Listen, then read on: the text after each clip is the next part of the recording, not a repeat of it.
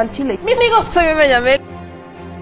Las mujeres estamos molestas. Llevo seis años y ingresé por secuestro.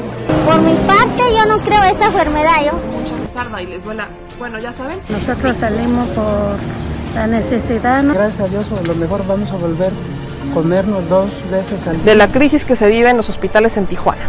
Aquí las noticias o te enchilan o te dejan picado.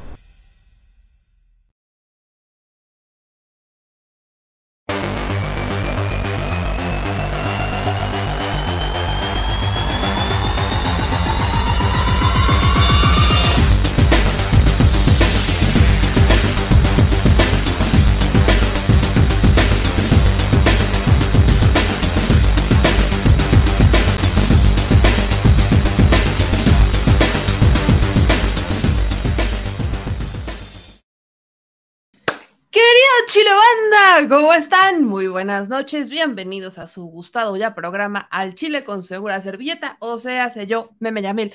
Santo pleitazo que se armó en la Cámara de Senadores por culpa de Ricardo Monreal. Punto. Tal cual. El senador Ricardo Monreal logró darle un revés a los obradoristas y logró imponer, ¿no? Dentro de Morena, a Alejandro Armenta como el candidato para presidir la mesa directiva del Senado. Lo logró 39 votos, esta fue la parte interna, logra con una oposición, porque de hecho no fue tan sencillo, hay que decirlo así claramente. En un inicio había mucha oposición, prácticamente el bloque estaba dividido entre los que querían a José Narro y los que querían a Alejandro Armenta, ya lo habíamos platicado, pero la votación se dio de una forma muy interesante porque prácticamente eh, la, las votaciones ya le habían dado a Alejandro Armenta una, pues una votación que, le daría como la, la, presidencia prácticamente. ¿Qué es lo que pasa? Pasan lista los 119 senadores y todo estuvo muy padre y todo lo que ustedes quieran, pero, pero, resulta que a las 7, ¿no? Los morenistas andan con la dinámica de que ya, o sea, después de toda la oposición que se dio internamente en Morena y demás, para lograr que eh, Alejandro Armenta fuera, le repito, Alejandro Armenta gana con 39 votos, Higinio, Higinio Martínez, solamente, perdón, Alejandro Armenta gana con 36 votos e Higinio Martínez se queda con 28, para que vean, o sea, Higinio ya había logrado un avance, aunque dentro de las, dentro de las propias op oposición dentro de Morena se había dividido y parecía que el favorito de los grandes o de los obradoristas más puros era eh, José Narro, pero no fue así. Resulta que llega Alejandro Armenta con 36 votos y quedó en un segundo lugar Higinio Martínez, ¿no? Que tuvo 28 votos. Supuestamente los 28 votos de Higinio eran de los más radicales de Morena. Me brinca un poco porque Higinio no representa realmente a los, a los radicales de Morena, sino quien los llega a representar más era José Narro. Pero bueno, llega en este caso eh, Alejandro Monreal como el interno de Morena, ¿no? Pero la oposición en el Senado se puso en un plan muy interesante porque la oposición quería proponer a Ricardo Monreal como presidente del Senado. Fíjese nada más que curioso. Esto está muy interesante. O sea, to el, la, por, por Monreal. Monreal quería poner a Alejandro Armenta como su candidato y lo logró hacer. Pero la oposición, la oposición quería que Ricardo Monreal fuera el presidente de la mesa directiva y, lo, y, querer, o sea, vaya, con esto sacarlo de la Junta de Coordinación Política. ¿No se les hace un poco interesante que sea la oposición que prefieran a Ricardo Monreal presidiendo la mesa directiva del Senado que en la Junta de Coordinación Política? No, estamos de acuerdo que la Junta de Coordinación Política pesa más que la mesa, porque la Junta de Coordinación Política lo que realmente hace es ver qué temas van a llegar al Pleno y qué no. O sea, es, es, el que hace la política antes de pasarla al pleno, es el filtro final antes de que los temas pasen al pleno. Es en la Junta de Coordinación Política donde se hacen estas negociaciones para ver eh, dentro de las negociaciones cómo van a quedar los cuadros, qué, qué va a ceder cada quien, qué va a entregar cada quien, etcétera. Entonces, la Junta de Coordinación Política pesa. De ahí que Ricardo Monreal haya buscado quedarse o permanecer dentro de la Junta de Coordinación Política porque tiene maniobra política. Pero la mesa directiva es la que se encarga de que prácticamente los debates eh, sigan su orden, de que todos puedan participar, de mantener sobre todo el orden dentro de los debates en el Senado, pero además también el que preside la mesa directiva del Senado es el representante legal del Senado y es el que prácticamente va a todos los eventos, ¿no? A todos los eventos con el presidente va. Si pensamos en trampolines políticos, pesa más la mesa directiva que la Junta de Coordinación Política. La Junta es un tema más operativo, la mesa es un tema mucho más eh, mediático. Entonces, parece extraño que Ricardo Monreal haya pues dicho que no a presidir la mesa cuando si vemos la estrategia de Monreal o vemos que el señor quiere ser presidente, pues para muchos sonaría muy lógico que Ricardo Monreal presidiera la mesa o que buscara presidir la mesa directiva del Senado para entonces estar en todos los eventos a los que tuviera que ir el Senado, ¿no? todos los eventos que, convoca el presidente, donde tengan que estar los legisladores. O sea, está, está curioso el tema, pero bueno, Ricardo Monreal dice que no, que él no quiere presidir la mesa directiva del Senado y por eso impulsa a Alejandro Armenta. Pero entonces la oposición rechaza a Alejandro Armenta por completo. La oposición no quiere a Alejandro Armenta ahí. E, esta es una realidad. De hecho, se, dieron a la tarea de hacer una conferencia de prensa, los senadores de oposición, desde los del grupo plural, o sea, todos, ¿no? Se dieron a la tarea de hacer esta conferencia de prensa para decir que ellos no están de acuerdo con que Alejandro Armenta presida la mesa directiva. Por eso le digo que llega todo este... Es una controversia importante porque ya van tres votaciones, ya vamos a la tercera votación, dadas las irregularidades presentadas en las otras dos. Todo para que la mesa directiva se conforme como la ha propuesto Ricardo Monreal prácticamente. Sí, ya tiene voto de morenistas, pero son 36 votos de los morenistas que apoyaban a Alejandro Armenta mientras que 28 apoyaron a un Higinio Martínez y unos muy pocos se quedaron apoyando a José Narro. Vamos a, ir por partes, ya tenemos algunos invitados que nos están esperando, pero sí quiero hacer precisiones a lo que está pasando, porque me resulta muy interesante lo que está ocurriendo y para que usted tenga una cronología de los hechos, porque lo del Senado va a ser tendencia, todavía no acaba la sesión, le insisto, apenas van, ya están iniciando la tercera votación ya van por la tercera votación para elegir a la mesa directiva y es que tienen que elegirla hoy. O sea, no salen de ahí si no se elige la mesa directiva del Senado, ya que mañana es el inicio de las sesiones y obviamente mañana se entrega el informe, tienen que estar las mesas ya conformadas, ya inician las discusiones, así que no, o sea, este es, es interesante. Antes de enseñarles este video de los senadores de oposición, en donde, por cierto, no es por ser chismoso ni fanático, pero se nota que Miguel Ángel Osorio Chong ya está siguiendo los pasos de Alito Moreno. Se nota que sí, sí se nota que ya se dio una rejuvenecida. Miguel Ángel Osorio Chong se nota kilómetros de distancia para el chisme, ¿verdad? Pero lejos del chisme, Alejandro Monreal estaba buscando imponer a un Alejandro Armenta como un acto que creo que sí podemos tomar a revés político o en contra de un Adán Augusto.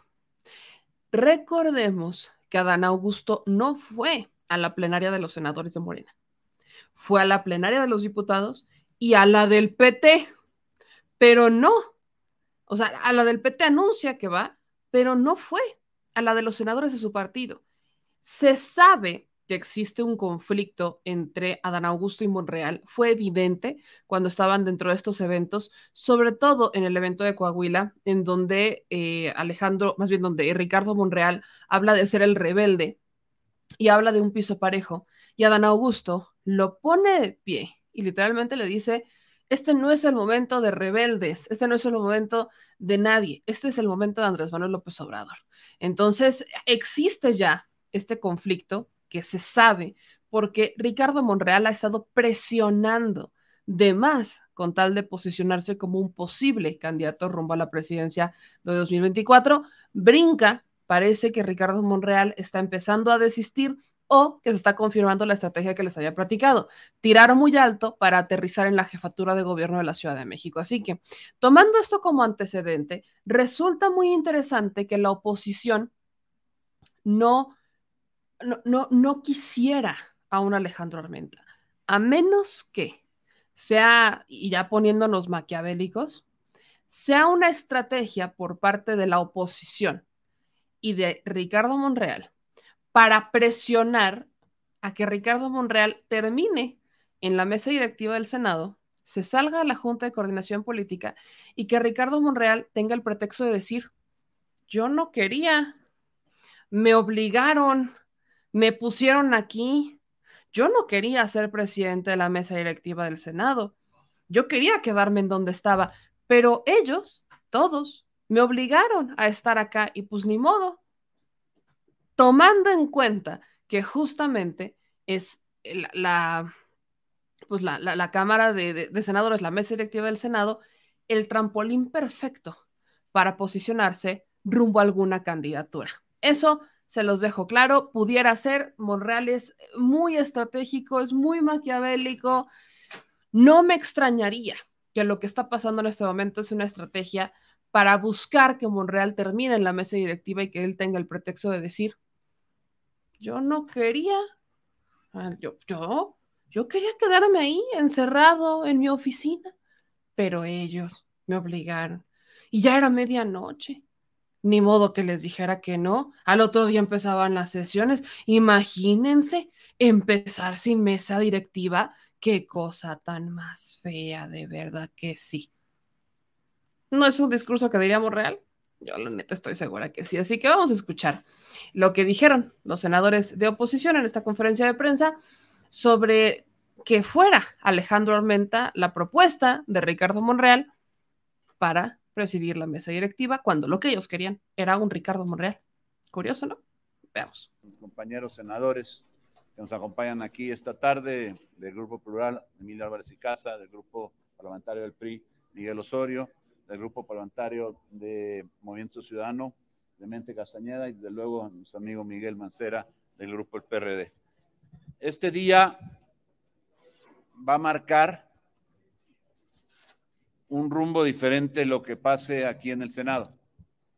Y si hacemos las cosas bien, entre todos, no solamente las cinco representaciones de quienes estamos aquí frente a ustedes, sino los que no están aquí y que me parece que en un ejercicio falto de democracia, falto de cortesía política elemental, han decidido al interior de un solo bloque proponer algo que francamente no abona a la unidad del país, no procura condiciones para poder transitar en lo que debiera ser lo que estamos obligados a generar, el respeto, la concordia, el reencuentro entre la polarización que pareciera que es la estrategia que ha estado insistiendo este gobierno. Todos sabemos que hace apenas unos cuantos minutos o un par de horas se resolvió sobre lo que ellos quisieran proponer como una propuesta para la presidencia de la mesa directiva. El bloque de contención no está en condiciones de poder respaldar esta propuesta en estos términos. Nos parece que hay que buscar generar una propuesta que logre consensos, que la mayoría entienda que aun cuando pueda tener los votos suficientes, necesita transitar por los acuerdos. Necesita lograr que estos acuerdos se reflejen en lo que le beneficie a la República, no lo que le beneficie a un partido o lo beneficie a quien gobierna. Y hasta ahora, Lamentablemente hemos visto que en las presidencias de las mesas, en los ya prácticamente cuatro años que tenemos, han dedicado más su esfuerzo a complacer los designios de la presidencia que a complacer lo que los mexicanos necesitan. Así que se ha resuelto por parte de todos los que estamos integrando este bloque de contención, en este momento hacer un alto, no acompañar esta propuesta buscar una posible solución e intentar lograr un consenso con la mayoría como está obligado a hacerlo, por lo que el país necesita en este momento. Lo haremos en los próximos minutos, pidiéndoles que haya una propuesta desde el bloque para que estemos en condiciones de lograr transitar en algo de unidad y que fortalezca a la presidencia del Senado y por ende a este poder tan importante para el buen manejo de la política en la República. Yo quisiera dejarlo hasta este momento y pedirle a algunos de mis compañeros si quieren hacer un comentario, por favor.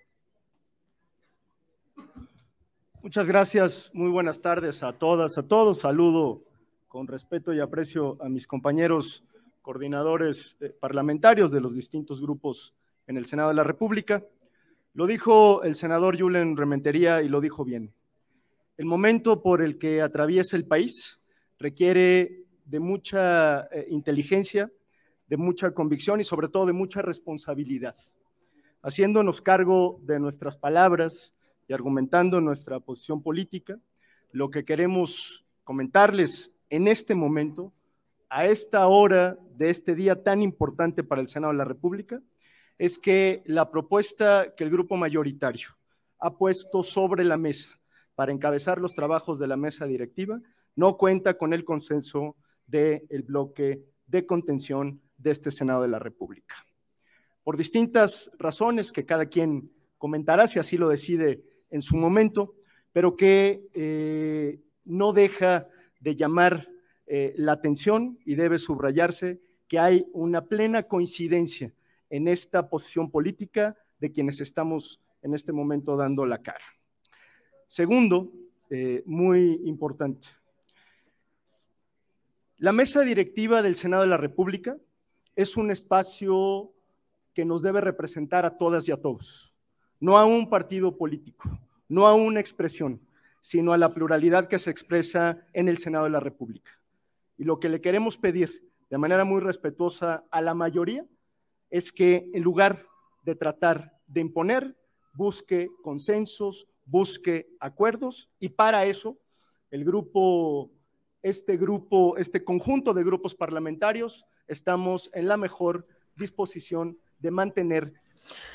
Ahí dice justamente el senador de Movimiento Ciudadano que buscan y que quieren consensos, que lo que requieren esta mesa son consensos. No se han logrado estos consensos, así que voy a hacer una pequeña recapitulación de algunos momentos importantes que han llevado a que ya estemos en una tercera ronda. No se ha logrado la votación, no hemos logrado saber qué va a pasar. Pero fíjense, por ejemplo, y voy a retomar los tweets de Leti Robles de la Rosa, que es la prácticamente la, corresponsal que toda la vida está en el Senado, es una reportera que siempre está en el Senado. Hubo un momento muy interesante dentro de esta segunda votación en donde... Mire usted este video. Particularmente vea a estas dos personas que están aquí discutiendo. Resulta que uno de ellos es asesor. Entonces, hay presencia, hubo presencia de asesores en la, en la mesa directiva que estaba, que estaba resolviendo, que estaba en trámites de la votación. Esto, esto es lo primero que brinca.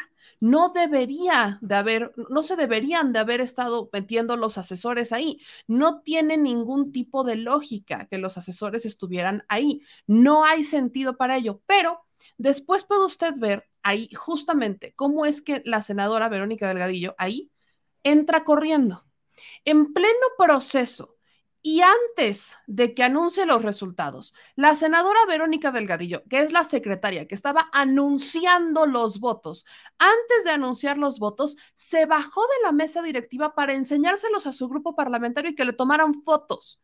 Eso, o sea, este tipo de cosas son las que han puesto en duda todo el, todo el proceso, para que entienda el tema. O sea, la senadora Verónica Delgadillo es la que estaba a cargo de ir cantando los votos, cómo estaban los votos. O sea, entonces estaban sacando los votos, estaban haciendo el conteo y ellos los iban rellenando, ¿no? Iban haciendo la lista. Y era la senadora Verónica Delgadillo la que tenía, ¿no? Que llevar estos votos, o sea, tenía que cantar estos votos a todos los senadores. Pero antes de hacerlo, la señorita decidió que era una brillante idea bajarse con su grupo parlamentario, enseñarle los resultados y regresarse.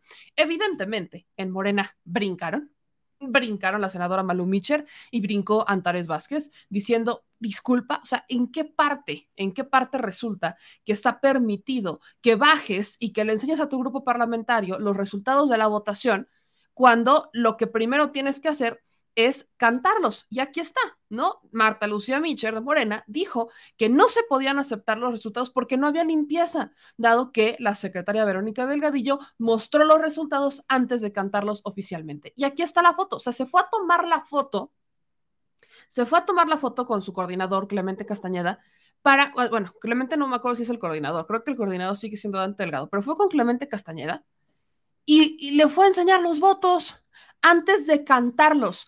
Este es Movimiento Ciudadano, tampoco nos debería de extrañar. Movimiento Ciudadano primero hace todo un show en redes sociales y después trabaja. Esa es la dinámica de Movimiento Ciudadano. Primero arman el show, primero se van a las redes sociales, Instagram, TikTok, etcétera, etcétera, etcétera, y después se dedican a hacer las cosas conforme a la norma o se dedican a trabajar o se dedican a publicar o más bien a hacer las cosas de forma oficial. No debería de extrañarnos, pero el procedimiento no es así. Entonces, aquí va una de las quejas, que insisto, fue la queja de la senadora Marta Lucía Micher, que dijo es que no se puede permitir que estemos viendo esto que está pasando porque está poniendo en duda todo el proceso por completo. Escuchen ustedes. Ha habido poca limpieza en este procedimiento. Le pido silencio, le por pido, favor. Por favor, permítame, senadora, si quiere usted gritar y quiere usted alzar la voz, hágalo con todo gusto, pero pida el uso de la palabra. Muchas gracias. Le voy a pedir, senadora,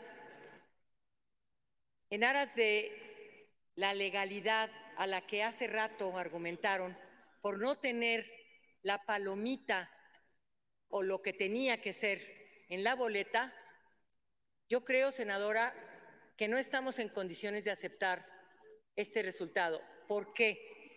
Porque una de sus secretarias tomó una boleta, se, me permite, me permite, permítame. Orden en la asamblea. Voy a terminar. Orden en la asamblea, por estoy favor. Hablando, estoy hablando con las... Esto. Permítanme, permítanme. Por favor, por favor, orden en la asamblea. Señora presidenta, quiero Yo les voy a pedir orden en la asamblea, por favor. Yo no voy a explicar, yo no voy a explicar lo que fue muy evidente a los ojos de esta asamblea. Nos parece que no podemos, no debemos, en aras de la legalidad y de lo que representa esta legislatura, avalar una votación donde no hay limpieza. Nos parece que esto tiene que estar a consideración de usted como presidenta y de la mesa directiva. Es cuanto, gracias. Tiene el uso de la palabra el senador Erandi. Erandi. Gracias, senadora presidenta. Hemos estado refiriéndonos en- para esta votación el reglamento. Y por encima del reglamento está la ley orgánica de este, de este eh, Senado de la República. Y es muy clara, es muy claro lo que dice el artículo 62 en su primer párrafo, que me voy a permitir leerlo para poder ilustrar a la Asamblea de que no les asiste la razón. La mesa directiva de la Cámara de Senadores se integra con un presidente, tres vicepresidentes, cuatro secretarios electos por mayoría absoluta de los senadores y senadoras presentes y en votación de cédula. Quiere decir que los presentes son todos aquellos que se encuentran presentes en el tablero y que pasaron votación y que emitieron los 121 papelitos. Entonces no habla si un nulo no es contado, no, aquí es muy claro. Y, el, y la ley orgánica está por encima del reglamento. Quiere decir que no alcanzaron los 62 votos que se requiere y que la ley orgánica asiste a y sustituye al reglamento para decir que es de las senadoras y de los senadores presentes. Gracias, senadora presidenta. A lo de, ¿Me permiten, por favor? Está en el uso de la palabra el senador Álvarez y Casa. Gracias, presidenta. Y después En la senadora Antares. En adición a lo que recientemente se dijo, el acuerdo de la mesa directiva del Senado de la República por el que se establecen los criterios para la realización de votaciones por cédula en la Cámara de Senadores, que es el acuerdo que aprobamos después de la escandalosísima fraude de la votación de la Comisión de la CNDH. Dice en su numeral número 13, La Secretaría procederá al cómputo de los votos y realizará la clasificación de los mismos, identificando los que hayan sido emitidos a favor, en contra, en abstención y los votos nulos. Para tal efecto, solo contará los votos que hayan sido emitidos en la correspondiente cédula. Es decir, todos son considerados. Y eso es un criterio que ya hemos utilizado. Muchas gracias, senadora presidenta. En el uso de la palabra, la senadora Antares y después la senadora Kenia. Gracias, presidenta. A ver, para Margarita. empezar, la secretaria que cantó la votación no mencionó al senador José Narro, los votos por él. En segundo lugar, ¿en dónde se puede una secretaria, sin que se haya concluido el proceso de votación, ir de la mesa con documentos que están trabajando en la mesa a su grupo parlamentario? No importa lo que sea, se llevó documentos de la mesa directiva a su grupo parlamentario. Eso en ningún lado es correcto. Esto ensucia la elección, como siempre la oposición dando la nota. Tiene el uso de la palabra Kenia y después Margarita Valdés. Muchas gracias, Presidenta. La verdad es que lamentablemente estos procesos electivos han sido muy complicados en este Senado de la República. Lo que vivimos en la elección de la CNDH fue una vergüenza. Se demostró claramente que se robaron dos votos y no les importó. Definieron a una presidenta de la CNDH que hoy está callada y amordazada. Destruyeron un organismo constitucionalmente autónomo y lo hicieron aplastando, aplastando a la Constitución y a la ley. Es claro, Presidenta, usted es una gran abogada y lo establece el 62, numeral 1 de la ley orgánica. No se tienen los votos requeridos y es obligado ir a una nueva votación. Muchas gracias. Eh, Margarita Valdés, por favor. Y Félix. Gracias, Salgado. senadora presidenta. Yo me sumo a las voces en donde reprobamos enérgicamente la conducta de la secretaria Verónica Delgadillo y también eh, del asesor que ya se me fue, que no conozco su nombre, pero me gustaría referirme a él por su nombre, porque a lo mejor no está escrito en ningún reglamento, pero es ético que quien está como secretaria, la gran responsabilidad de ser la secretaria de la mesa que está con el conteo y que había llevado un proceso tranquilo, ordenado, disciplinado, autoritario para que las cosas fueran bien, de repente saca un documento que está sobre la mesa y se va corriendo a que le tomen fotos, sea lo que sea. Su función no es llevar y traer de la mesa directiva a su grupo parlamentario. Ella lo tiene que reconocer que hizo mal. Hubiera sido una palomita el que dijera uno, qué bien la hizo. Pero tantos años como secretaria de la mesa directiva y no saber que no es ético el haber hecho lo que hizo. Y tampoco el haber permitido por parte de la bancada de Acción Nacional el que su asesor subiera y bajara y también dos veces bajara con documentos. Eso no es correcto. Y estoy de acuerdo, estoy de acuerdo, ¿cuál es? Estoy de acuerdo en que esta votación se debe de anular por lo sucio, por lo que fueron esas acciones. Así de simple. Ver, tiene, la, Oh, y no- tiene el ah, uso de la palabra en el siguiente orden. En el siguiente orden. Me la pidió Manuel Añorbe, Félix Salgado y Jorge Carlos. Permíteme, porque hay varios antes que tú, este, ahorita, Álvarez y Casa. Adelante. Gracias, presidenta. Por favor, honorable asamblea, vamos a escuchar lo que nos va a decir el, el senador Añorme, por favor. Sí, muchas gracias nuevamente, presidenta. Al margen de la discusión, que es normal, pudiéramos estar de acuerdo o no en los puntos de vista que se han dado de algunos o algunas compañeras senadoras, ya se cantó, ya se votó, ya se decidió. Lo que corresponde, creo, y lo digo de manera muy respetuosa, es más, lo, lo afirmo y lo confirmo. Vámonos a otra votación, ya para no seguir en una discusión de que si se bajó, no se bajó la secretaria, si tiene razón o no tiene razón. Lo digo con respeto. Lo que corresponde de acuerdo al reglamento formalmente es vámonos a una tercera votación y definamos ya la mesa directiva. Es cuanto, Presidenta. Gracias. Gracias. Ahora tiene el uso de la palabra Félix Salgado y después Jorge Carlos Ramírez.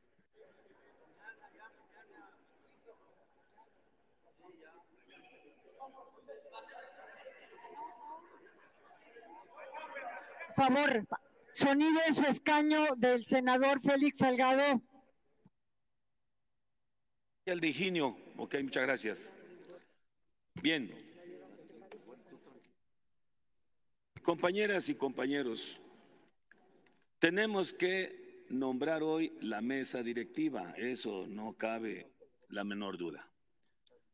Y el artículo 102, el reglamento establece que si no se alcanza la mayoría absoluta, se repite el procedimiento una y otra vez hasta que alcancemos la mayoría absoluta. Por lo tanto, no perdamos tiempo, no discutir más, discutir más y vayamos a una nueva elección.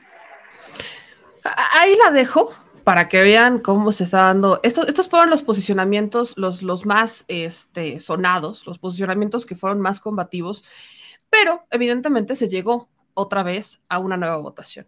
Y yo le quiero enseñar cómo está votando la oposición. Porque por ahí me llegó un mensaje de un amigo que me dice que la oposición está votando en contra de Alejandro Armenta por Ricardo Monreal. Sí, para poner a Ricardo Monreal.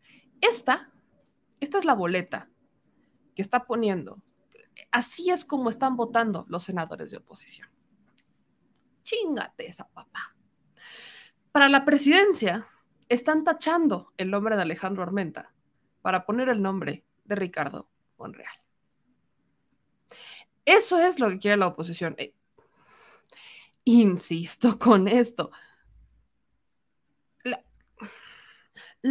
la, oposición sabe que va a ser un morenista el que va a estar en la mesa directiva, lo tienen claro. Pero la oposición está votando por Ricardo Monreal. Es el único nombre que están cambiando, el único nombre que están cambiando. Todos los demás son los que se quedan, ¿no? Ana Lilia Rivera como vicepresidenta, Alejandra Reynoso como vicepresidenta, Erubiel Ávila como vicepresidente, Verónica Camino como secretaria, Verónica Delgadillo como secretaria, Marta Márquez como secretaria y José Narro como secretario. Y al único nombre que quieren fuera es el de Alejandro, es el de Alejandro Armenta para poner el de Ricardo Monreal. Y si esta votación pasa y se toma como válida, Ricardo Monreal sería el nuevo presidente de la mesa directiva del Senado. Insisto con mi teoría, no me sacan de ahí. Yo sí estoy casi segura que fue una negociación, que esto pudiera ser una negociación para que Ricardo Monreal se saliera de la Junta de Coordinación Política para subirlo a la mesa directiva del Senado y que entonces la mesa directiva del Senado ya les sirva como un trampolín político a Ricardo Monreal, porque ya lleva varios años, o sea, lleva para un año, un poquito más de un año, que Ricardo Monreal no tiene un acercamiento con el presidente Andrés Manuel López Obrador.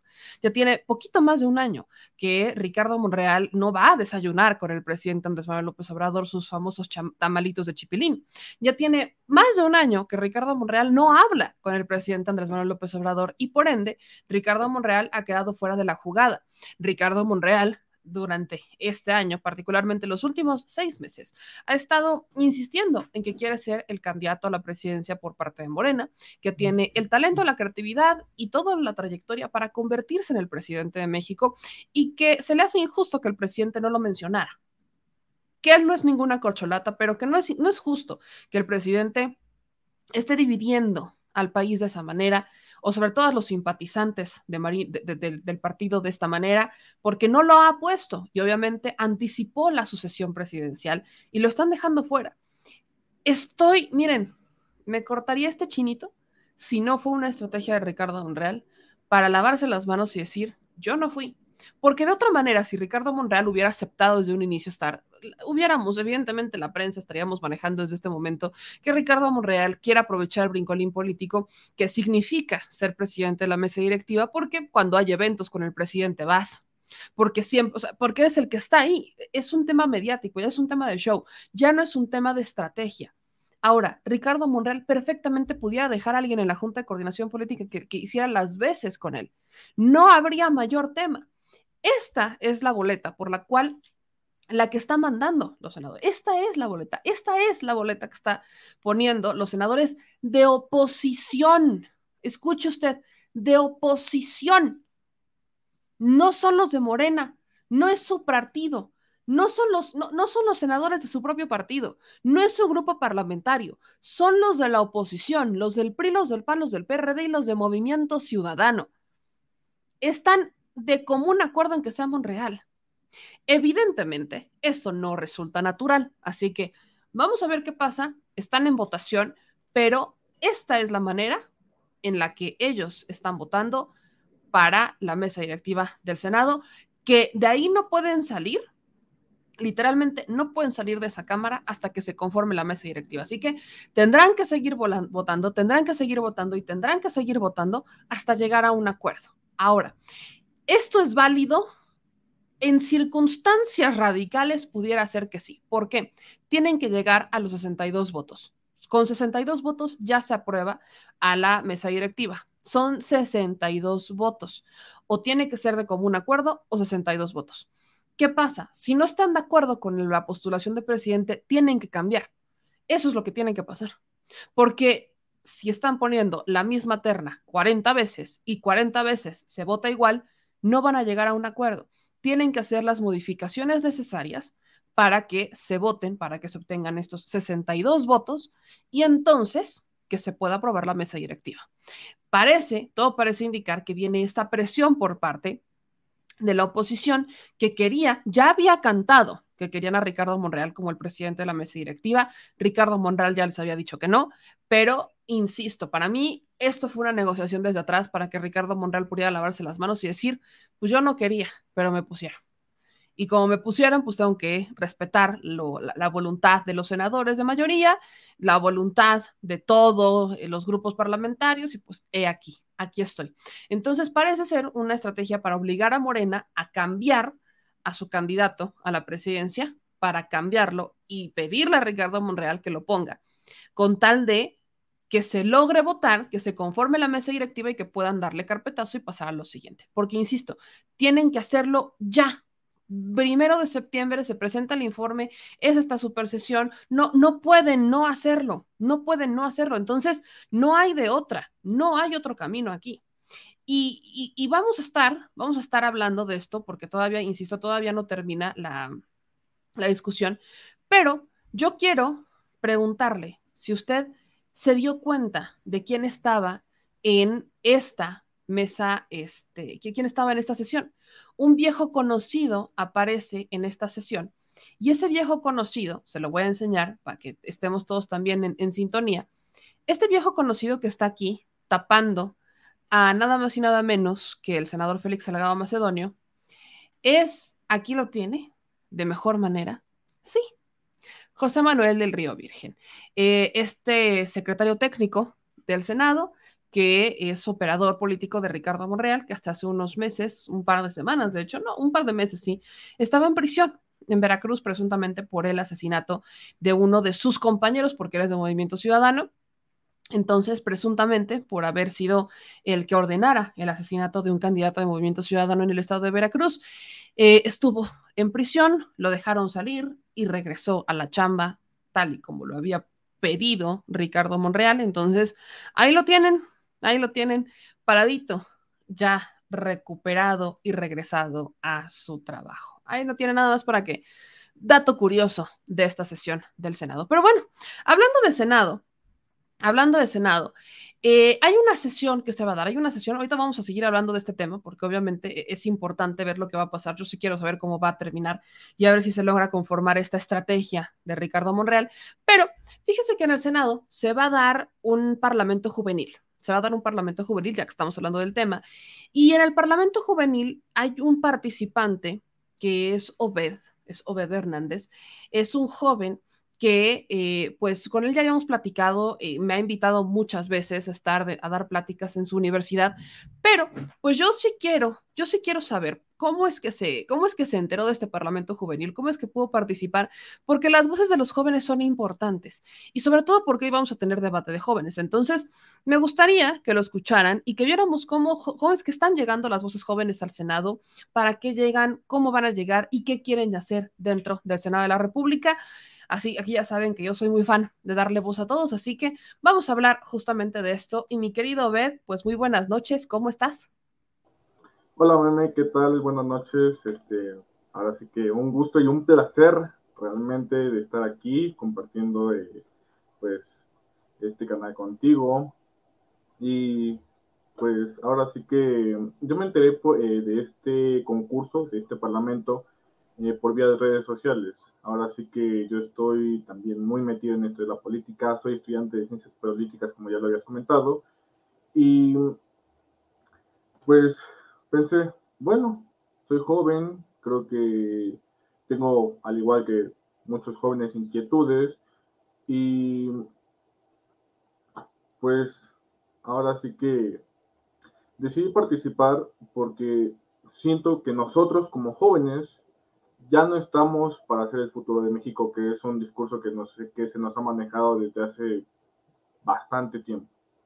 Ya estamos para hacer el ahora de México y qué, qué mejor forma de participar en la vida política del país que pues creando iniciativas de ley para en, en beneficio de nosotros como jóvenes.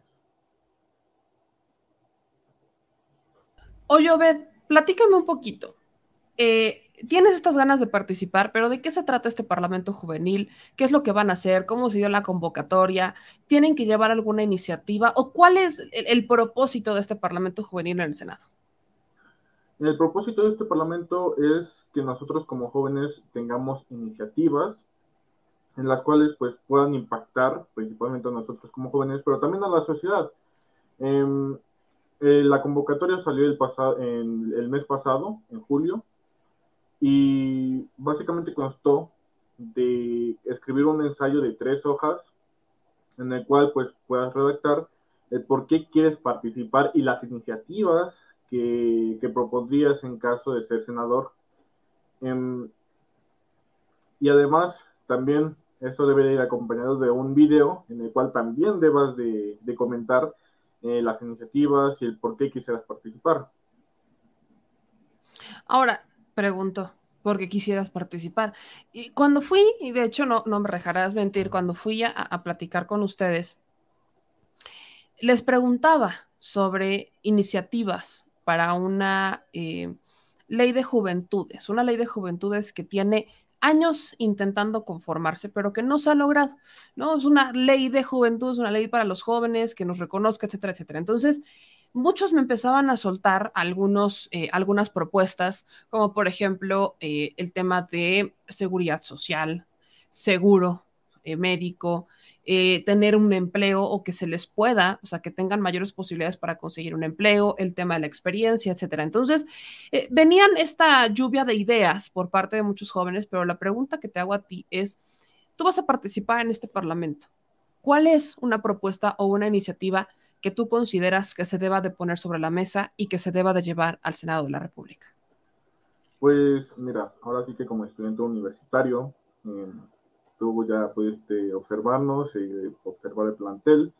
Eh, en la educación superior hay varias carencias, eh, especialmente en la, en la, universidad en la que estoy, que es Centro Universitario Guayam Texcoco.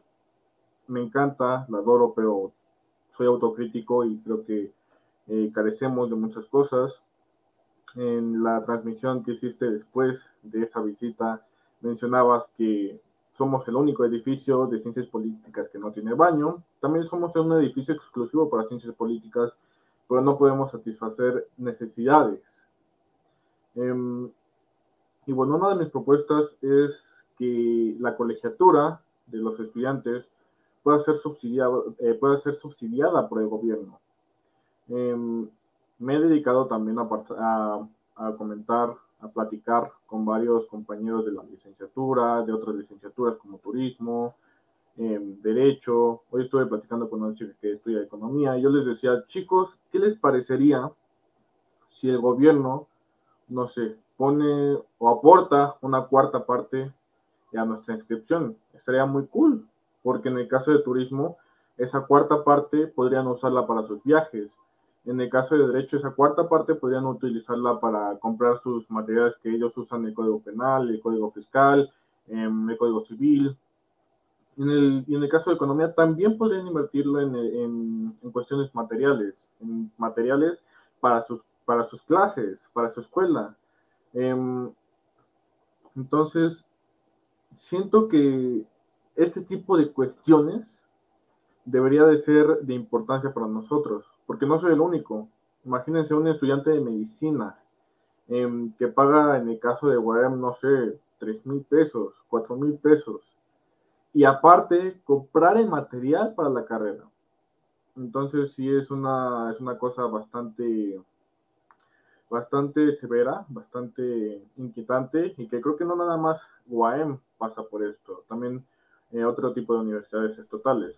Y eh, también hacía la comparación de, la educación superior en México con la educación superior en Argentina. La educación superior en México es, por así decirlo, cara, cuando la, educación superior en Argentina, a pesar de la crisis económica que esté pasando en la actualidad y a pesar de, que, de la crisis política que también está pasando con Cristina Fernández de Kirchner, em, pues la educación superior es gratis. Cualquiera puede entrar a la, a la universidad. Entonces, sí se me hace algo injusto que nosotros como estudiantes de nivel medio, de nivel superior, perdón, eh, tengamos que pagar cantidades eh, pues exageradas, cuando en otros países pues no, no hay problema por la, por la colegiatura. Ahora, eh, recordarle a la gente, y creo que no lo mencioné, estás tú hablando de la Universidad Autónoma del Estado de México. Para que la gente lo, lo ponga sobre la mesa, es la Universidad Autónoma del Estado de México, es una universidad que es pública, pero es del Estado de México. Entonces, es una universidad pública del Estado que, como hablamos de estados, de, el Estado de México, pues sí tiene muchos recursos, es el estado que más población tiene, es el estado que tiene el mayor padrón, es el estado que recibe más recursos por la población que tiene, pero es también es, es, uno de los estados, porque esto pasa en muchos, es también uno de los estados que peor distribución de los recursos tiene. Entonces, en el caso de la Universidad Autónoma del Estado de México, tienen carencias y justamente han estado haciendo manifestaciones últimamente eh, los jóvenes universitarios. Y de eso habla, mi querido eh, Obed, que buscar una manera a través de la legislación de mejorar las condiciones académicas para todos, hablando de un nivel medio superior, sobre todo en las universidades, que en el caso de lo que él vive, pues lamentablemente eh, están eh, en un rezago y ahí mucho tiene que ver con el Estado, tiene mucho que ver con el Estado. Entonces, eh, platícame para ya ir cerrando, mi querido Obed, dos cosas. ¿Cómo van las cosas en la Universidad Autónoma del Estado de México? Porque tengo entendido que han estado haciendo manifestaciones y que están haciendo exigencias actualmente. Y dos, ¿qué es lo que se requiere? ¿Cuándo es este Parlamento abierto en el Senado? Bueno, este Parlamento juvenil en el Senado. ¿Y cuándo nos enteramos si quedaste o no quedaste? ¿Qué pasó con eso? Ok, eh, pues bueno, como lo mencionas, eh, el lunes, el lunes de esta semana, eh, los compañeros de turismo, y se los reconozco y se los aplaudo, y estuvimos también eh, presentes en la manifestación, cerraron la entrada de los carros de la universidad. Esto debido a que en el, en el centro universitario Guayam Texcoco no hay agua.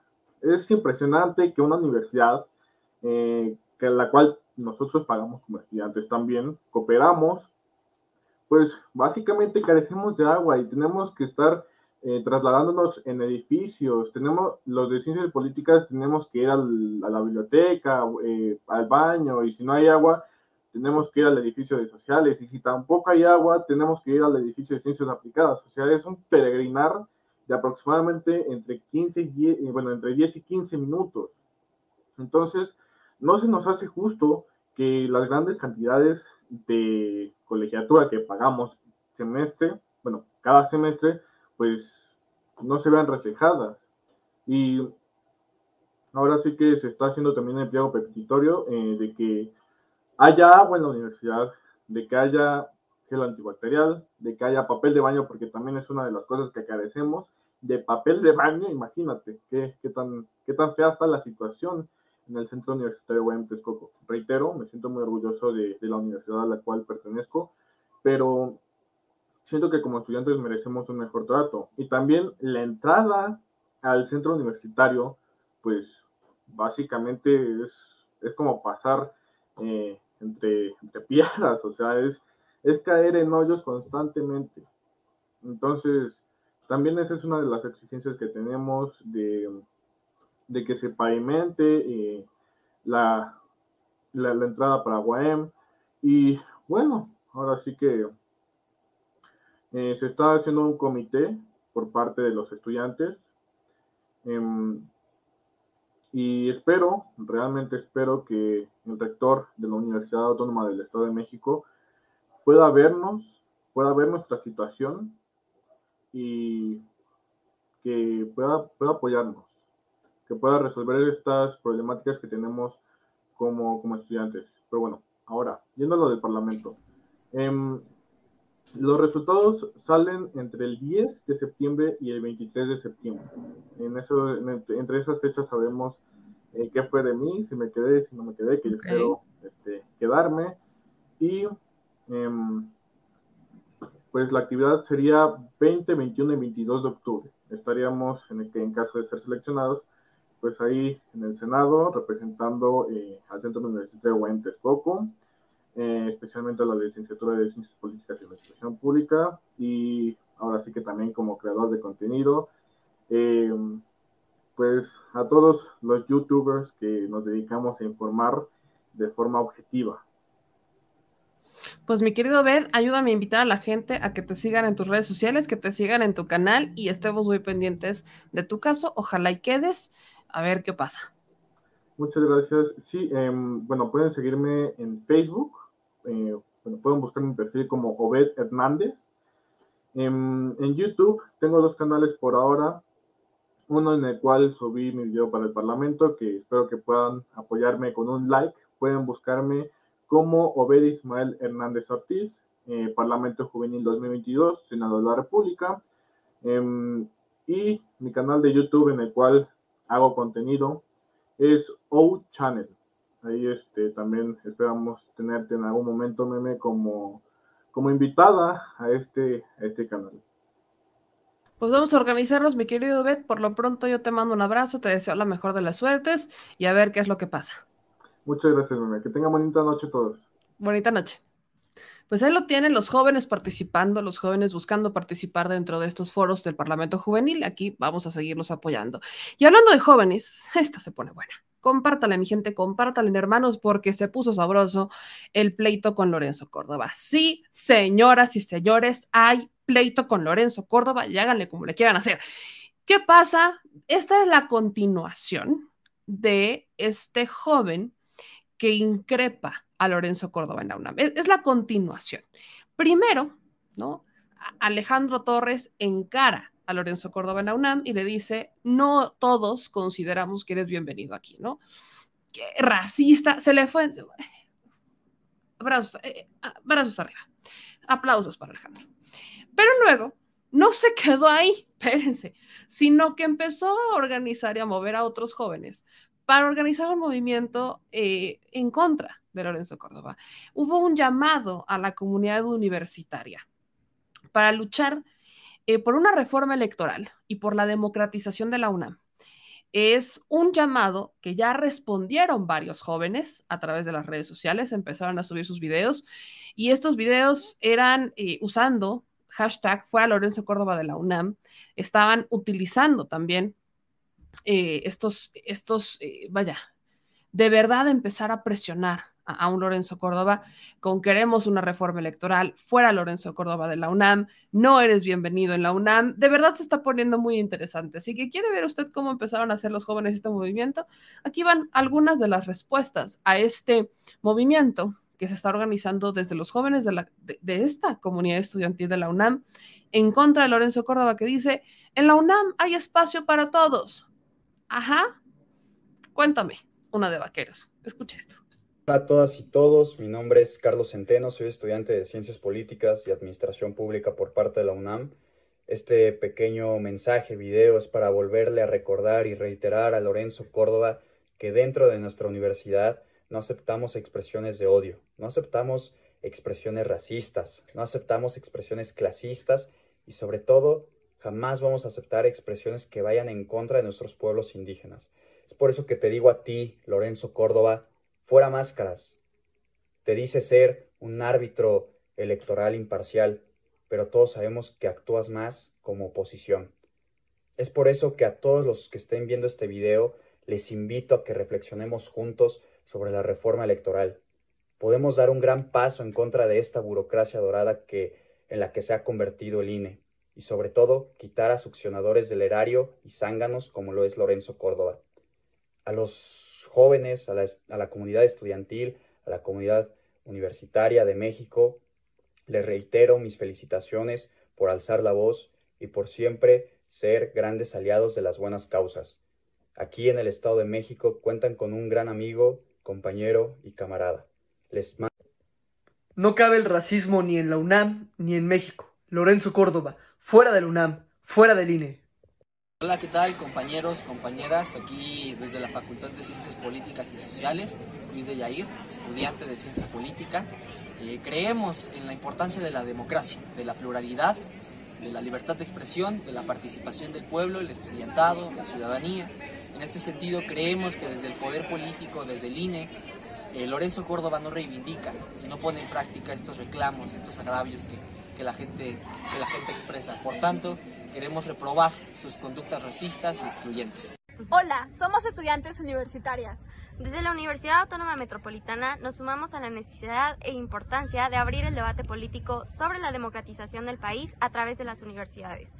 Justo como le expresaron ayer compañeros estudiantes de la UNAM al consejero presidente del INE, no queremos a ningún Lorenzo Córdoba porque ha sido parte del neoliberalismo que avala la corrupción y los privilegios de una clase política que ha sido depredadora de la nación.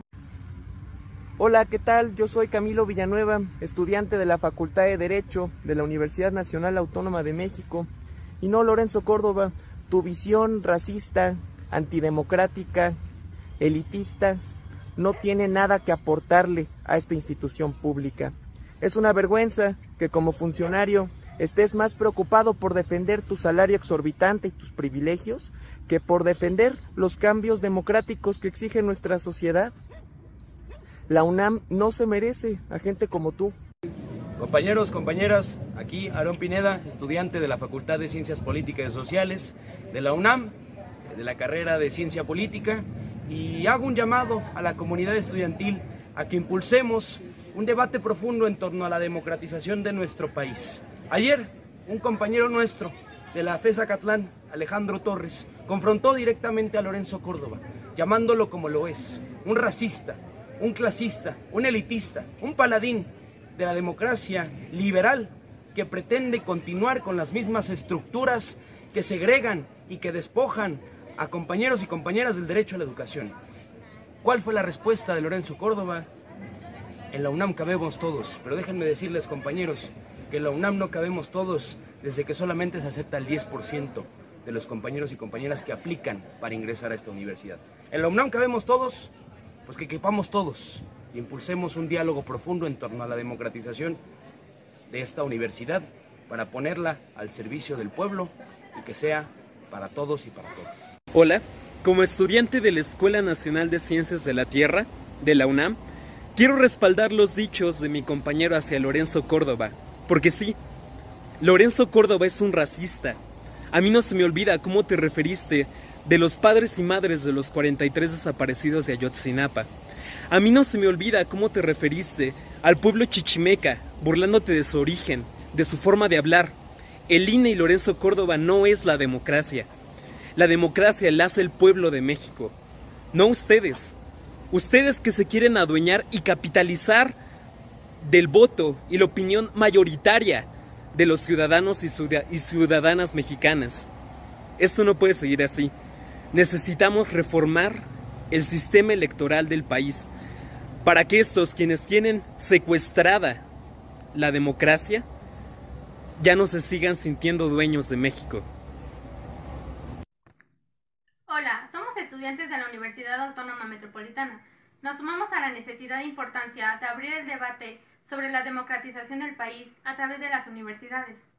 Justo como ayer se lo expresaron compañeros estudiantes de la UNAM al consejero presidente del INE, no queremos a ningún Lorenzo Córdoba porque ha sido parte del neoliberalismo y avala la corrupción, así como los privilegios que sostenía una clase política que fue depredadora de la nación.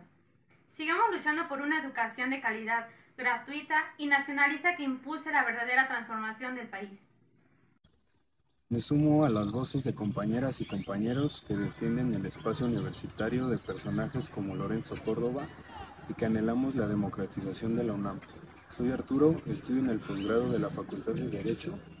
En este momento es importante combinar a la comunidad universitaria, trabajadores, académicos y estudiantes organizar un gran debate en torno a la reforma electoral y a la democratización de la universidad.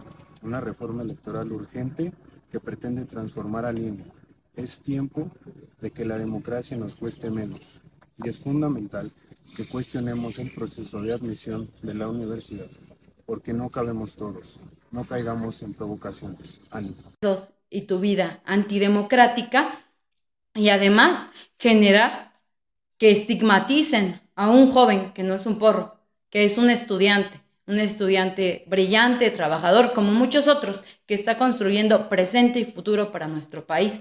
Un abrazo solidario a, este joven estudiante Alejandro Torres y los jóvenes somos más críticos, cada día nos estamos metiendo más en los procesos públicos de nuestro país, en la vida pública y es un buen momento para analizar el por qué debemos de tener una reforma electoral de forma urgente. La reforma electoral va.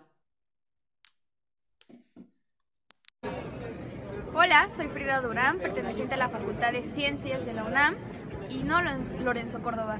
No se nos olvidan sus ofensas racistas contra los pueblos originarios y su actitud detestable contra las y los estudiantes. Usted no tiene cavidad en esta institución y tiene que entender que no somos una, no somos diez. Tiene que contarnos bien. Somos muchas y muchos que no lo queremos en esta institución. Viva la reforma electoral y viva la fraternidad estudiantil. Enviamos un saludo a toda la comunidad universitaria del país, estudiantes, académicos y trabajadores. Les invitamos a abrir el debate por la democratización de nuestra máxima casa de estudios.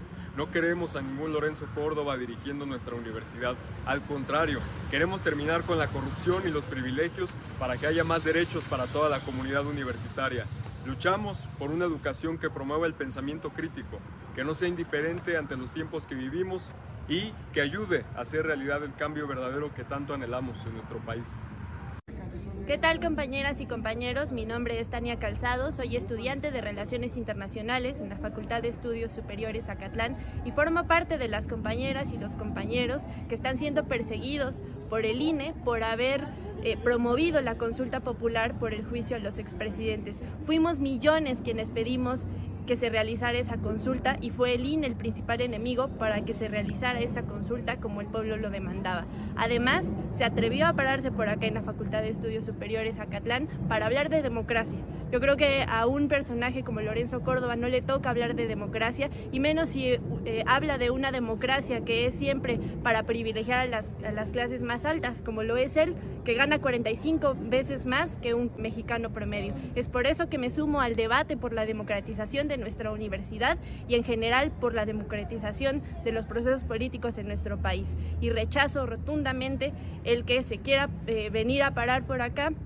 Lorenzo Córdoba, presidente del Instituto Nacional Electoral, cuando tiene actitudes racistas y cuando tiene actitudes arrogantes frente a las y los estudiantes. Ahí la dejé intentamos rescatar los más que encontré, porque sí quiero que escuchen las voces de los jóvenes completitas, pero para escuchar todavía más voces, les doy la bienvenida a este México ambidiestro.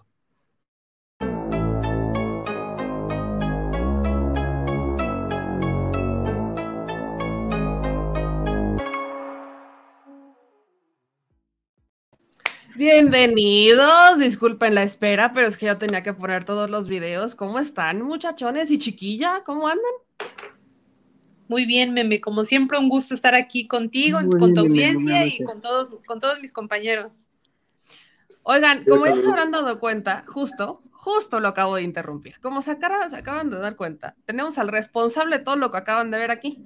Es el nuevo fichaje, decía Manuel Pedrero, pero qué bueno te, felicito, Alejandro, y, como una joven, ya no tan joven, ¿verdad? Que ya, ya pasé esas etapas de mi vida, estoy muy contenta de que alcen la voz, la neta. La neta, hacía falta que los chavos, que los jóvenes y sobre todo dentro de la UNAM alzaran la voz entonces, bienvenido a este espacio en donde vas a tener la oportunidad de seguir alzando la voz y de seguir armando grilla lo que sea necesario con tal de hacer una revolución dentro de la UNAM. Así que bienvenido, Alejandro Torres. ¿Cómo estás? Bien, muchas gracias. Un saludo a todas las compañeras y compañeros. Pues eh, ya se ha dicho varias veces en, en redes sociales en estos días, tenía que pasar, era bastante obvio que en algún momento fuera a suceder que alguien eh, le reclamara a Lorenzo Córdoba.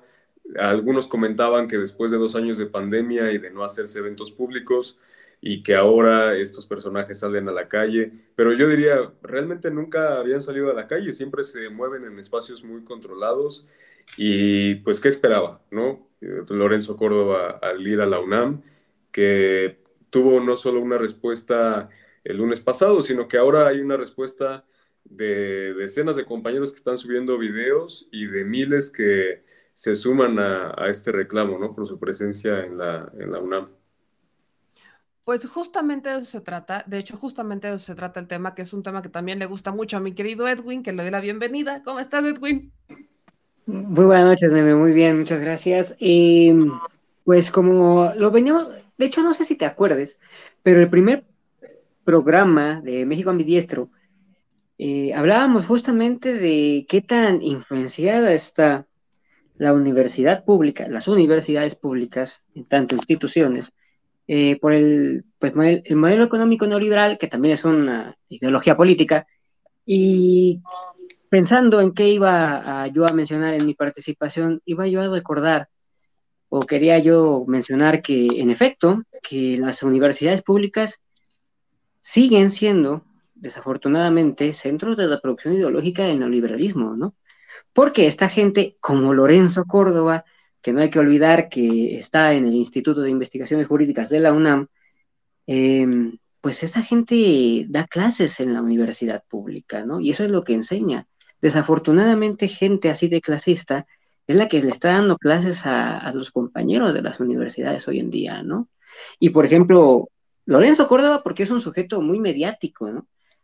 Pero hay muchos profesores que se, que se manejan en términos muy clasistas, muy racistas, eh, muy elitistas respecto de la gente en general, ¿no? Entonces, bueno, por eso como un primer comentario. Como ya también saben, esta mesa no puede faltar la voz de las mujeres y ahorita ya, ya saben que siempre dejo a final a mi querido Valentín Elizalde, pero eh, esta, en esta mesa no pueden faltar las dos de las mujeres y una gran representante es mi querida Steph. Entonces, bienvenida de nuevo. Yo sé que andabas de arriba para abajo, pero la banda te extrañaba, tus fans te extrañaban y, yo, yo sé que extrañan la voz de mi querida Steph. Buenas noches, Meme. Pues sí, la verdad es que a mí me encanta estar aquí con ustedes, como siempre, debatiendo de estos temas que, que vaya, el, acontecen en nuestro país. Y creo que el tema de Lorenzo Córdoba, bueno, ¿qué esperaba este señor ir a la UNAM y que no le increparan? Por supuesto que alguien iba a levantar la voz. Eh, de una u otra manera, esto es la respuesta y es el sentir de los mexicanos. Eh, no hay que olvidar que la universidad, la UNAM, pues es la universidad del pueblo, les guste a ellos o no les guste. Estos comentarios clasistas y racistas que en su momento hizo hace algunos años, y que no causaron, causaron ruido, pero ellos lo, apagaron a través de los medios eh, convencionales, pues ahora le están cobrando la factura. Eso y entre todas las cosas que ha venido haciendo, las porquerías que viene haciendo dentro del INE, eh, esta parte de no querer eh, bajarse el sueldo, de seguir ganando como nadie gana en este país, como ningún mexicano promedio gana en este país, creo que es lo que hace el repudio de la gente y sin duda él es uno de los funcionarios que más repudia al mexicano. O sea, a mí me encantaría ver a, este hombre caminando en cualquier calle del centro histórico y ver cuántas mentadas de madre no se va a llevar, porque eso es una realidad. O sea, eh, este sentir que le expresan dentro de la universidad, de la UNAM, los universitarios, y luego el quererse postular o tener esa intención de postularse para rector, qué terrible, qué terrible y qué, qué horror que una persona de este calibre quiera postularse para, para llevar las riendas de nuestra universidad. Sería una cosa terrible. Y la verdad es que no, no se la van a poner nada fácil porque los universitarios somos bravos, la verdad, la gente de las universidades públicas no nos sabemos dejar, entonces va a estar medio complicado. Estoy de acuerdo, va a estar medio complicado y, este movimiento que sí inicia con la voz de, Alejandro, pero que ya empezó a hacer eco y que ya empezó a jalar a otros jóvenes, creo que es importante y es algo por lo que se ha estado luchando. Yo justo decía en los comentarios mientras estaban estos videos de ahí está el relevo. Ese es el relevo generacional que hace falta, que se estaba buscando y que se necesita en este país. Ese es el relevo que, que, debe de llegar, las voces de los jóvenes. Entonces, alguien que también ha formado parte de ese relevo es mi querido Manuel Pedrero, alias Valentín Elizalde, que hoy no se puso ese nombre, pero pues bienvenido como siempre, Manuelito. No, al contrario, muchas gracias, Meme. Buenas noches a todos, a mis compañeros, en especial al buen Alejandro que ya se incorpora a México a mi diestro. Yo sí tengo una solicitud, pon el himno nacional, mi querida Meme, porque estamos ante la antesala de lo que ya es, considero yo, un movimiento digital en redes sociales de cómo varios estudiantes a partir del acto del estudiante, del joven Alejandro Torres, enfrentando al presidente consejero del Instituto Nacional Electoral, bueno, ha sido tendencia las últimas 48 horas el tema del Instituto Nacional Electoral. Se han fortalecido los hashtags fueras Lorenzo Córdoba del INE, renuncia ya Lorenzo Córdoba, y van a seguir en aumento. Me da mucho gusto ver esta recopilación de videos de jóvenes estudiantes de la UNAM, incluso de otras casas universitarias, alzando la voz para que Lorenzo Córdoba dimita dentro de lo inmediato como presidente consejero del Instituto Nacional Electoral y tenga perfectamente claro de que no es bienvenido en la máxima casa de estudios si es que la aspiración es justamente la rectoría. Así que enhorabuena. No descarto también que esto tenga las dimensiones, o pueda llegar a tener las dimensiones de lo que fue en su momento Yo Soy 132, porque así inician, así inician los movimientos con uno y es un contagio que eventualmente pues pone a temblar a los más poderosos. Yo espero algún día ver a Lorenzo Córdoba refugiado en uno de los baños de la UNAM mientras está evadiendo una muchedumbre. Buena esa, buena esa. Pues vamos a empezar con el debate. Siéntanse en la plena libertad de interrumpirse si consideran que es necesario. Aquí es para echar el debate. Siempre lo mantenemos organizado y yo siempre espero que alguien interrumpa, así que por favor háganme los honores. Lo que sí es que tenemos que iniciar justamente con el antecedente de Lorenzo Córdoba. La, estos chats en donde se está evidenciando estas negociaciones, esta cercanía que tiene con al menos el PRI, y eso es por lo que sabemos, que vaya, si nos vamos a la historia del Instituto Nacional Electoral, viene muy ligado al Partido Acción Nacional, ¿no? Fue cuota de Salinas, ¿no? Fue cuota de, la victoria de Salinas con tal de legitimar su presidencia, entregan la cuota del Instituto Federal Electoral al Partido Acción Nacional y se establece un sistema de cuotas que obviamente ha marcado una relación muy cercana entre un árbitro que supuestamente debe ser imparcial con eh, los partidos políticos. Pero lo que vimos en estos chats, que Lorenzo Córdoba, para aquellos que luego vienen aquí por su dosis de terapia, que vayan a decir, es que no es cierto, Lorenzo Córdoba ya aceptó que esos chats sí existen, solamente que justificó que era normal era muy natural tener ese tipo de conversaciones con los partidos políticos.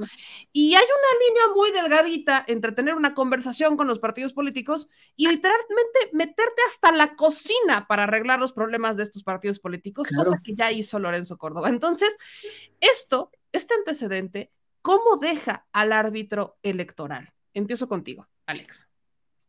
Muchas gracias. Pues eh, esto, como tú dices, eh, ya, no, ya no aguanta más porque en los últimos días eh, han pasado muchas cosas. Eh, por un lado, la persecución a ciudadanos eh, libres, a ciudadanos de a pie, ya no es solamente una persecución como lo habíamos visto a algunos servidores públicos, a algunos miembros de partidos políticos, sino que ahora es a periodistas independientes y a ciudadanos de a pie a quienes están pretendiendo sancionar por cosas verdaderamente ridículas. El día de hoy, en alguna de las eh, de los testimonios que se subían en redes sociales, una compañera de la misma FESA Catlán denunciaba que ella es una de las perseguidas por el INE, o sea, ella tiene un proceso eh, abierto de acoso, de persecución, que pretenden sancionarla y es una, es, una de las estudiantes que actualmente es parte de la misma FESA Catlán. E, es uno de los casos, ¿no? Y la gente en general en todo el país ha visto eh, este descaro con las conversaciones con Alito Moreno, han visto que no se quiere bajar el sueldo y por eso es que obviamente lo que pasó el lunes pues detonó eh, un, que, o sea, que se hiciera tan viral y detonó pues obviamente dos cosas. Por un lado, que hubiera mucho respaldo de la mayoría de la población que está de acuerdo en que se vaya ya Lorenzo Córdoba y que haya una reforma electoral profunda en el INE pero también se activó eh, una campaña en redes de odio, de mentiras, en contra de todos los jóvenes que estamos participando en este movimiento que busca visibilizar las corruptelas de Lorenzo Córdoba, de Ciro Morayama y de toda la cúpula del INE. En redes sociales están tratando de eh, sacarnos fotos, en donde demuestran que somos afines a la 4T, como si fuera algo, nosotros decimos que, ocultáramos, ¿no? O algo que nos avergonzara. Eh, nosotros eh, estamos llevando a cabo este movimiento de forma totalmente independiente, eh, sin que esté motivado por Palacio Nacional o como lo quieren hacer creer ellos. Y, pero, pero obviamente a ellos no les cabe la idea de que se pueda hacer la política de una forma distinta no les cabe la idea de que no somos iguales, que no somos como ellos. Y eh, una de las cosas que pasaron, por ejemplo, hoy es que en Twitter el consejero Ciro Murayama eh, compartía un video y un tweet en donde a un servidor lo llaman mequetrefe, ¿no? Imagínate, o sea, el consejero del INE que tiene un poder pues incomparable al que puede tener un estudiante, un ciudadano cualquiera, eh, fomentando y alentando esta campaña de odio y esta campaña de ataques en contra de un ciudadano. De hecho, el mismo día que se dio la, confrontación con Lorenzo Córdoba y en la UNAM, la CNDH había pues ya llamado la atención precisamente ese mismo día, unas horas antes, habían llamado la atención a Lorenzo Córdoba y al Instituto Nacional Electoral por las sanciones que están poniendo en contra de alguno de, algunos diputados, en este caso la diputada Andrea Chávez, y de algunos ciudadanos a pie. A su vez, eh, la International Human Rights Foundation replicó este llamado que hizo la CNDH y debo externar que incluso a un servidor pues ya nos manifestaron también su, respaldo, su, apoyo y la verdad es que eso lo, lo agradecemos mucho porque no queremos eh, que se dé el mensaje pues de algún modo de estarnos victimizando o de ser mártires, ¿no? De, de esta cúpula corrupta del INE. Lo que queremos visibilizar es que si esto se lo pueden hacer a un estudiante común, a un ciudadano de a pie que se atreve a levantar la voz, pues se lo pueden hacer a cualquiera de nosotros en cualquier momento, ¿no? Es por eso que es tan importante, pues, extender este llamado a toda la comunidad universitaria y decirles que eh, la verdad estamos muy contentos de que cada vez más facultades, cada vez más compañeros y compañeras se sumen. Hoy hubo posicionamientos de la UNAM, pero también de la UAM. Sabemos que algunas eh, escuelas del POLI están en paro, en este caso la Escuela Nacional de Ciencias Biológicas. Hoy también entró en paro el CCH Oriente por conflictos también con las autoridades del CCH, porque no garantizan su seguridad al interior del plantel y por otro lado, cuando se atreven a levantar la voz, los están reprimiendo y acosando las autoridades del CCH Oriente. Hay un malestar general en varias universidades, o sea, por eso nosotros decimos, eh, es momento de que haya un levantamiento en contra de esta burocracia dorada y pues es un buen momento para que se abra un debate plural, un debate amplio, para que haya reformas importantes en la UNAM y en las demás universidades. Además de que en este momento que estamos viviendo, pues es fundamental que los universitarios y las universitarias pues estemos eh, a la vanguardia, que estemos impulsando esta serie de cambios, que seamos críticos. En ningún momento se, plantea que los universitarios eh, seamos solamente aplaudidores de alguna propuesta, sino que seamos críticos, pero que llevemos también acciones que puedan pues, facilitar que se produzcan estos cambios. Ahora, aquí hay un comentario que voy a empezar a, meter comentarios que, están haciendo en la audiencia. Está este comentario de Francisco Javier que dice, hablan dos o tres por miles de estudiantes, no tienen la calidad moral para ponerse al frente de personas que sí piensan. Oigan esto. Si ustedes creen que denostar y denostar los eleva moralmente, equivocados están. Ahorita si quieres responderle, contestas, Alex, pero quiero que sea Steph quien nos ayude con esto. A ver, aquí ya no entendí, meme.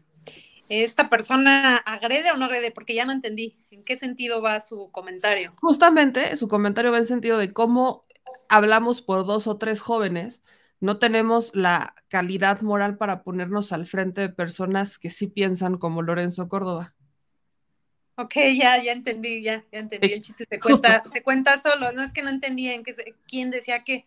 Eh, clarísimo, también vi algunos comentarios aquí que dicen varias cosas, que somos chayoteros y, más, más situaciones que digo, ya sabemos que siempre tenemos aquí audiencia, como dices tú, vienen por sus dosis de terapia. Eh, me encanta, me encanta que también tengamos este tipo de audiencia, eh, porque entra en discusión, mira, algo muy claro es que eh, Lorenzo Córdoba representa un sector de la sociedad privilegiada, claro está. Ellos ven desde, pues sí, desde el privilegio, ven a los mexicanos desde de arriba para abajo y por eso hay un menosprecio. Por eso este comentario que, le hacen a Alejandro, viniendo de un consejero. Eso a mí me, sorprende, me, me espanta, me espanta mucho porque pues en efecto él el poder que tienen y los poderes que tienen ellos como para que vengan a hacer ese tipo de comentarios en contra de, un estudiante, qué miedo les da. También hay que tener claro de esto, ¿no? Eh, y pues sí, habrá gente que idolatre a, Lorenzo Córdoba, idolatre a estos eh, tipos de políticos o politiqueríos, se les puede llamar, porque al final lo que viene haciendo Lorenzo Córdoba es política, eh, política conservadora, y qué lamentable que use al INE para mantener este, estos privilegios de, toda esta cúpula conservadora, pero bueno, desafortunadamente en estas manos tenemos a, a Línea actualmente.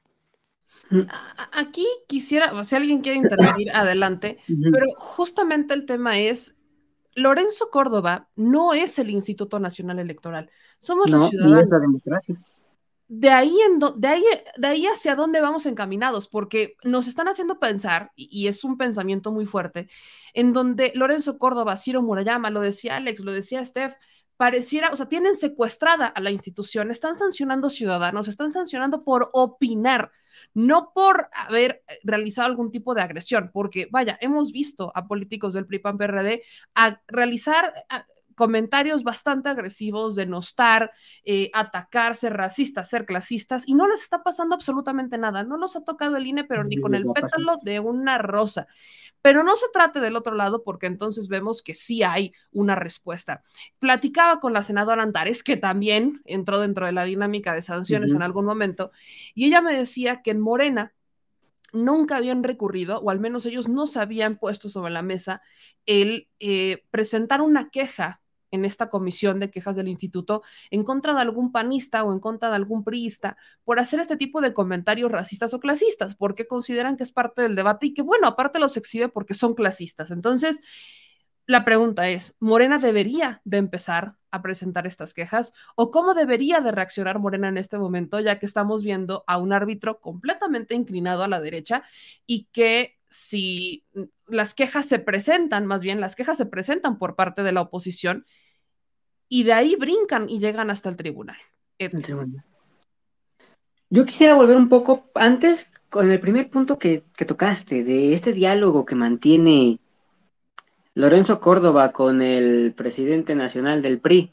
Eh, claro que es normal, o debería serlo hasta cierto grado, hasta cierto grado, que el árbitro electoral hable con los dirigentes de los partidos. Sin embargo, el diálogo en cuanto a que yo te apruebo las modificaciones a tus documentos eh, fundacionales.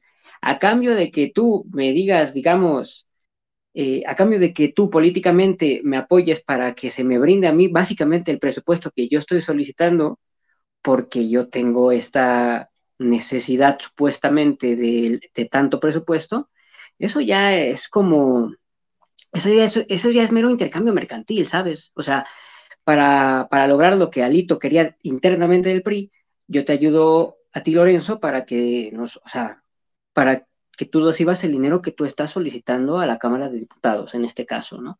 Eso, pues reitero, eso ya es más intercambio mercantil que un diálogo cortés o normal que debería haber entre un dirigente de partido y, bueno, un árbitro electoral.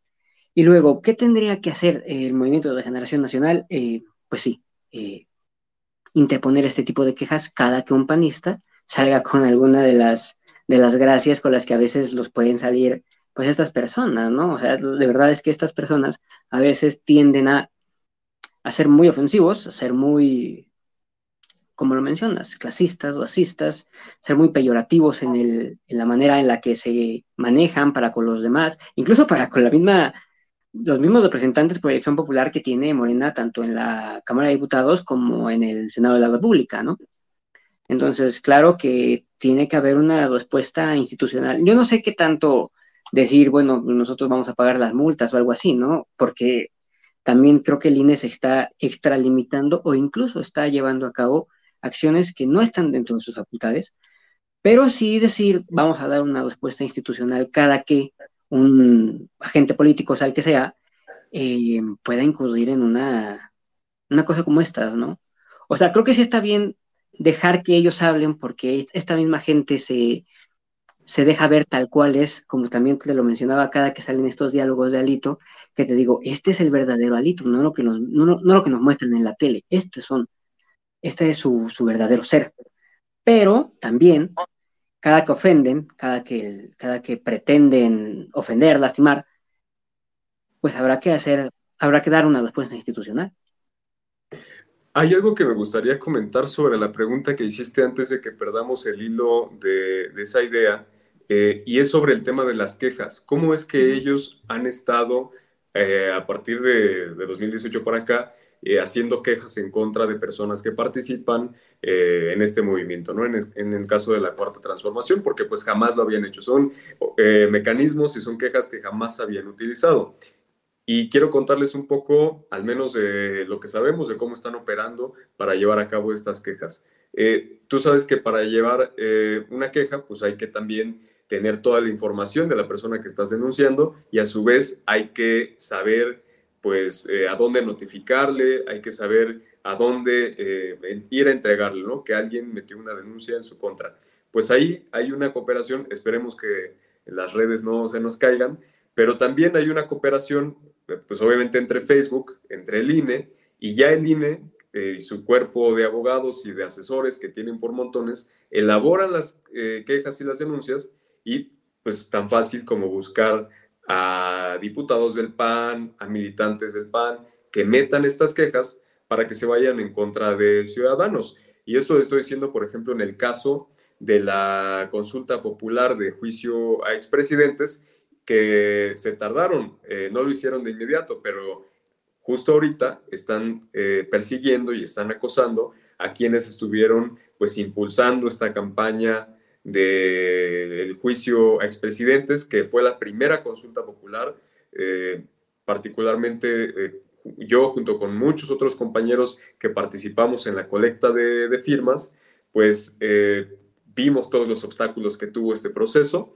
pero ahora vemos que quienes estuvieron a cargo de impulsar y estar al frente de este movimiento del juicio a expresidentes, ahora están siendo perseguidos por el INE pero en esa, en esa cooperación entre Facebook, el INE y, por supuesto, pues eh, con los diputados panistas y militantes de Acción Nacional. Lo, acaba de mencionar Alejandro Manuel. La participación del INE con la oposición y las redes sociales. Redes sociales que ya sabemos operan también del lado de la derecha.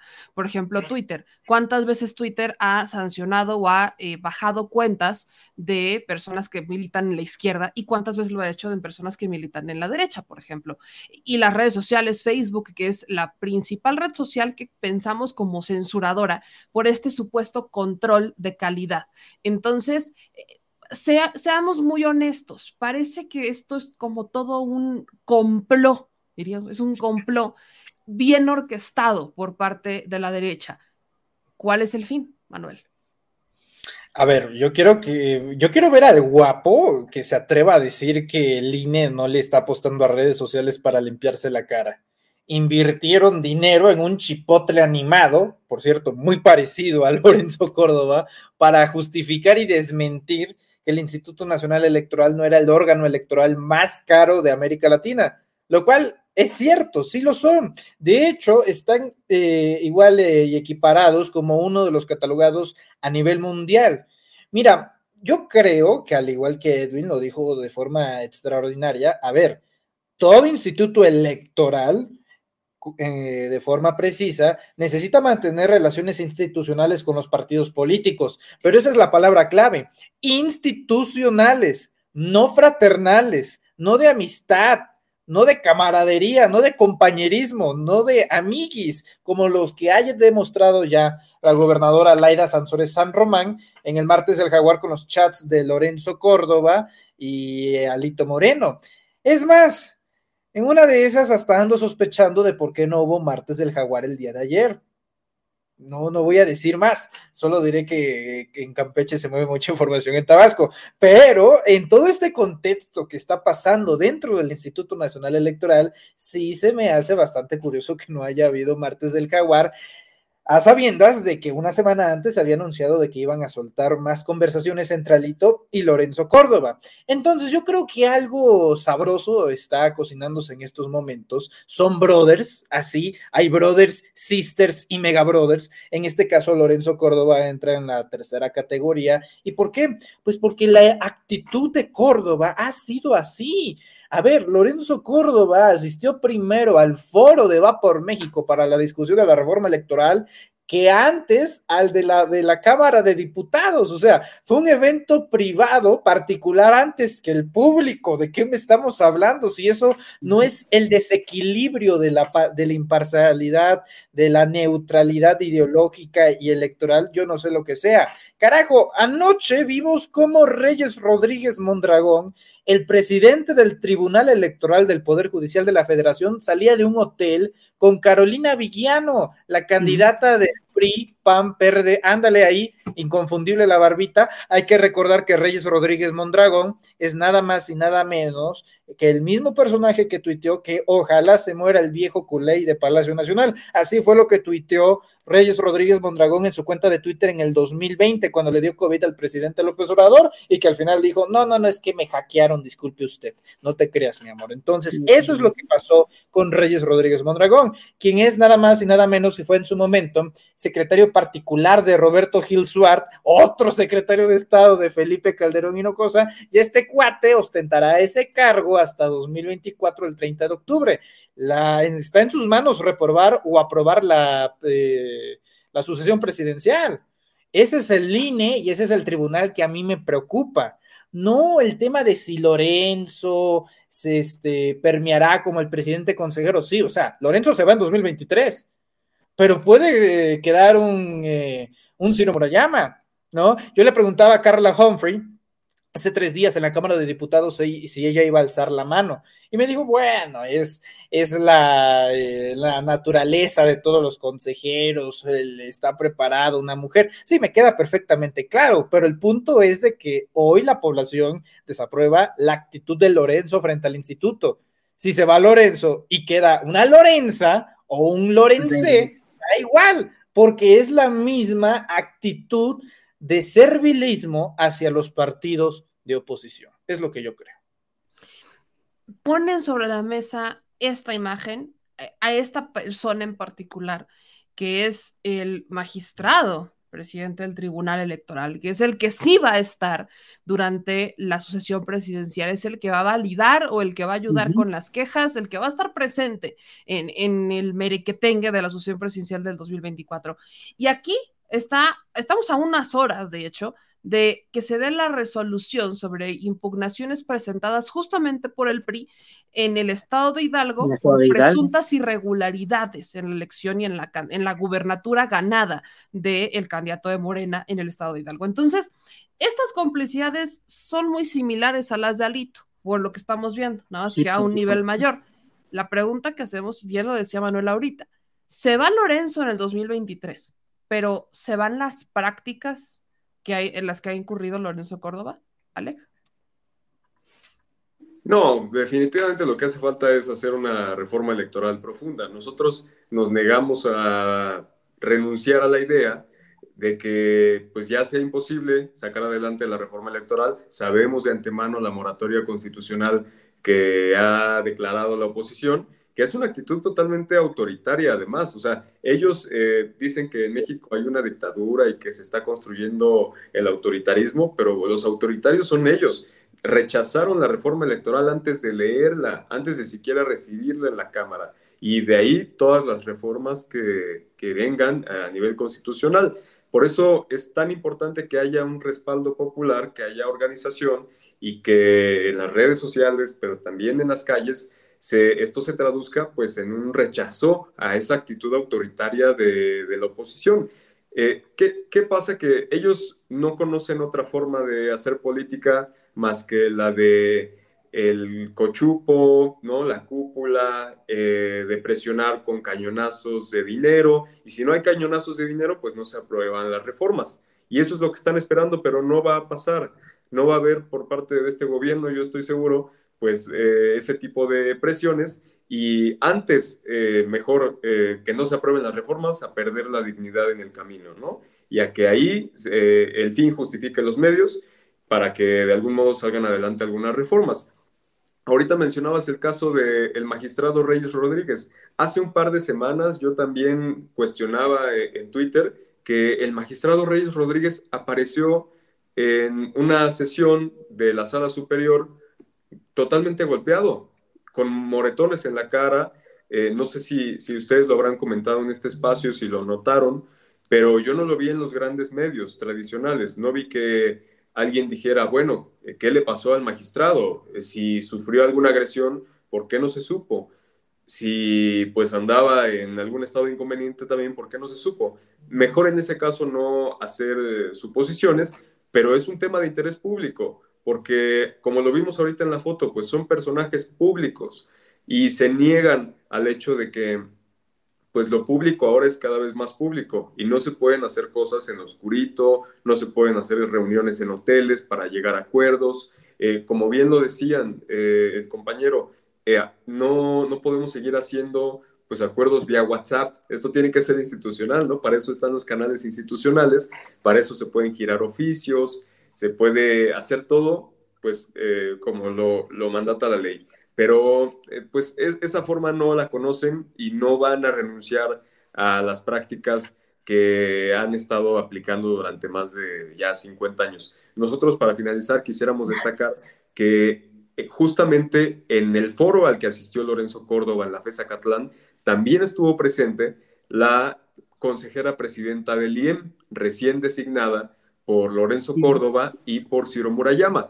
Esto, según se filtró en algunos medios y, al final resultó eh, ser verdad, pues eh, que se iba a imponer a esta persona al frente del Instituto Electoral del Estado de México, sin ninguna experiencia, no solo para ser consejera, sino mucho menos para ser consejera presidenta del IEM y frente a la elección tan importante que se viene en el 2023 del Estado de México. Ella estuvo presente también, invitada obviamente por Lorenzo Córdoba en este foro, y nosotros nos preguntaremos, bueno, ¿y cuál es la experiencia de esta eh, nueva consejera del IEM, que es Amalia Pulido?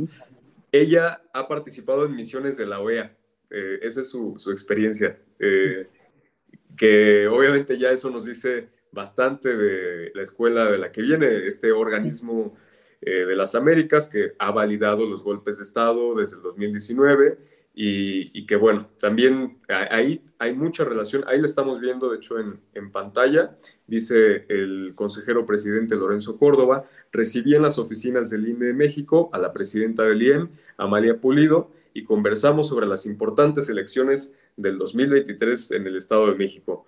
Pues eh, yo además de que soy estudiante de la UNAM, soy mexiquense y también que el consejero presidente sepa que no nos vamos a quedar callados y vamos a estar vigilando muy de cerca esa elección porque eso debe prender los focos de alerta de pues una operación que ya está habiendo de parte del Instituto Nacional Electoral para extender ¿no? sus complicidades y, sus relaciones de poder, en este caso al Estado de México, para hacer un pacto rumbo a la elección del 2023.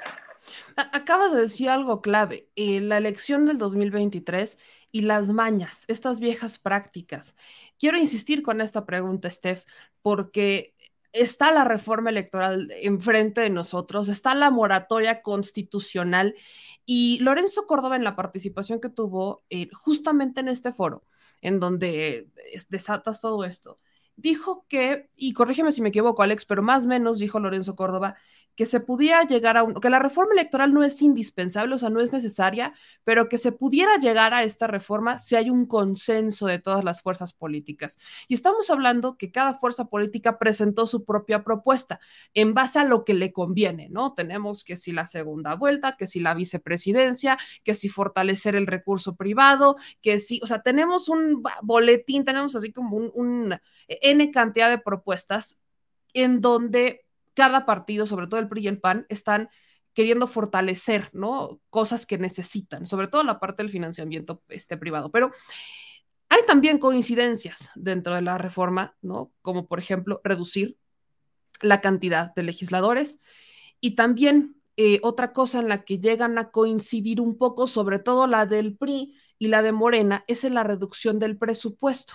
No de la misma manera, pero sí hablan de una reducción en el presupuesto. Entonces, la pregunta que yo quiero hacer es, si ya sabemos que las viejas mañas no se van a ir sin, que se haga una reforma eh, electoral, porque ahí están en el consejero, ahí están nombrando a esta mujer para las elecciones del 2023, y la única respuesta es la reforma electoral, ¿qué tan viable ves que pudieran llegar a un consenso, que pudieran llegar a una, vaya, realmente a ponerse de acuerdo para aprobar una reforma electoral como se ha propuesto o recurrir quizás a la reforma a las leyes secundarias.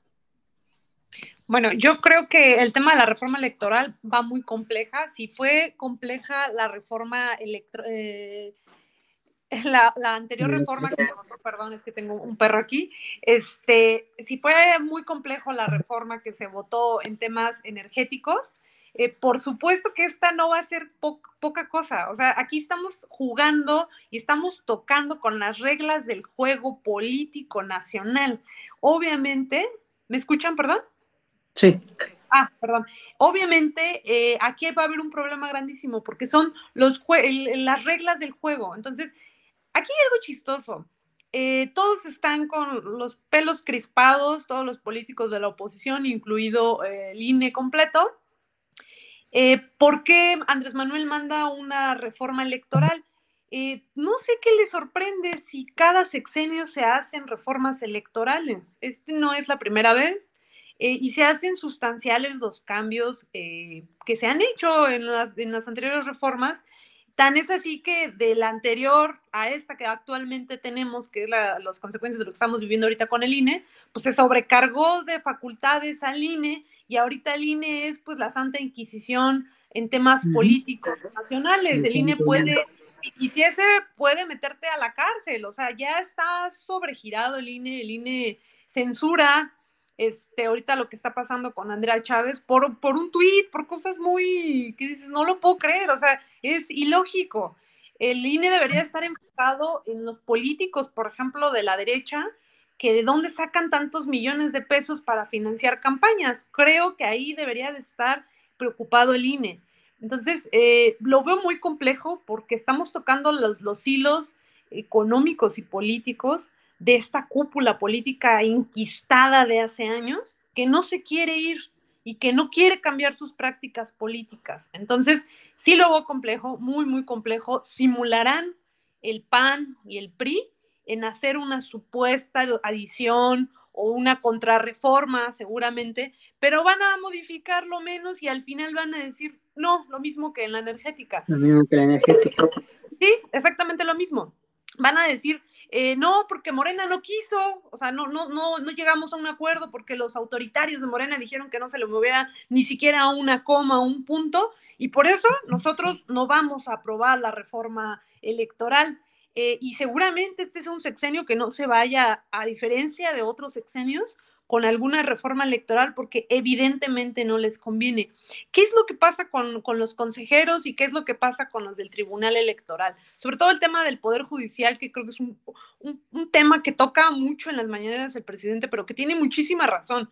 Si hay un, espacio en, en el sistema público que no se toca, y un espacio súper privilegiado es precisamente el Poder Judicial. Vemos personajes que le deben sus espacios de 12, de 6 años a políticos, políticos del PAN, políticos del PRI, y están ahí gracias a favores políticos que no tienen ni siquiera la experiencia, pero pues hicieron eh, en los estados, este, pues están ahí ocupando un espacio en el tribunal, en, en el tribunal local, electoral, y que obviamente en algún momento pues tienen que pagar estos favores. Entonces, el caso de la foto que, estábamos viendo ahorita con, con, la ex candidata del PRI pues, por el estado de Hidalgo, pues es clarísimo que en qué sentido podría votar.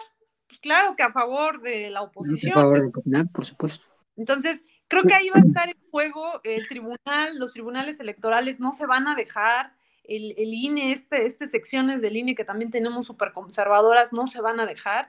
Entonces creo que ahí es sustancial, sí es muy importante la reforma electoral, demasiado importante. Me atrevo a decir, y a lo mejor algunos me van a linchar, que políticamente, socialmente es más importante, y miren que yo soy una ferviente promulgadora de la reforma anterior que no pasó, que la misma energética, porque aquí estamos jugando con, con, estamos viendo y estamos tocando las reglas del juego político. Entonces no se van a dejar, definitivamente no se van a dejar, seguramente no pasará y pues simularán que son los más demócratas, porque esos sí son unos hipócritas.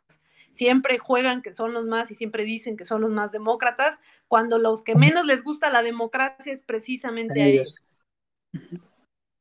Acaban de dar con un punto importante y es justamente el sentirse superior. Pareciera que el árbitro electoral juega con este rol de sentirse superior, sentirse más que los demás y llega al punto de la censura, lo platicábamos hace un momento, está ya en un término de censura por emitir opiniones, nada más, ¿eh? no por violar, y aparte es censura a ciudadanos. Hay dos resoluciones que han salido y la de la sala especializada, la que va en el sentido de, de en contra de la diputada Andrea Chávez, están sancionando cuentas de redes sociales.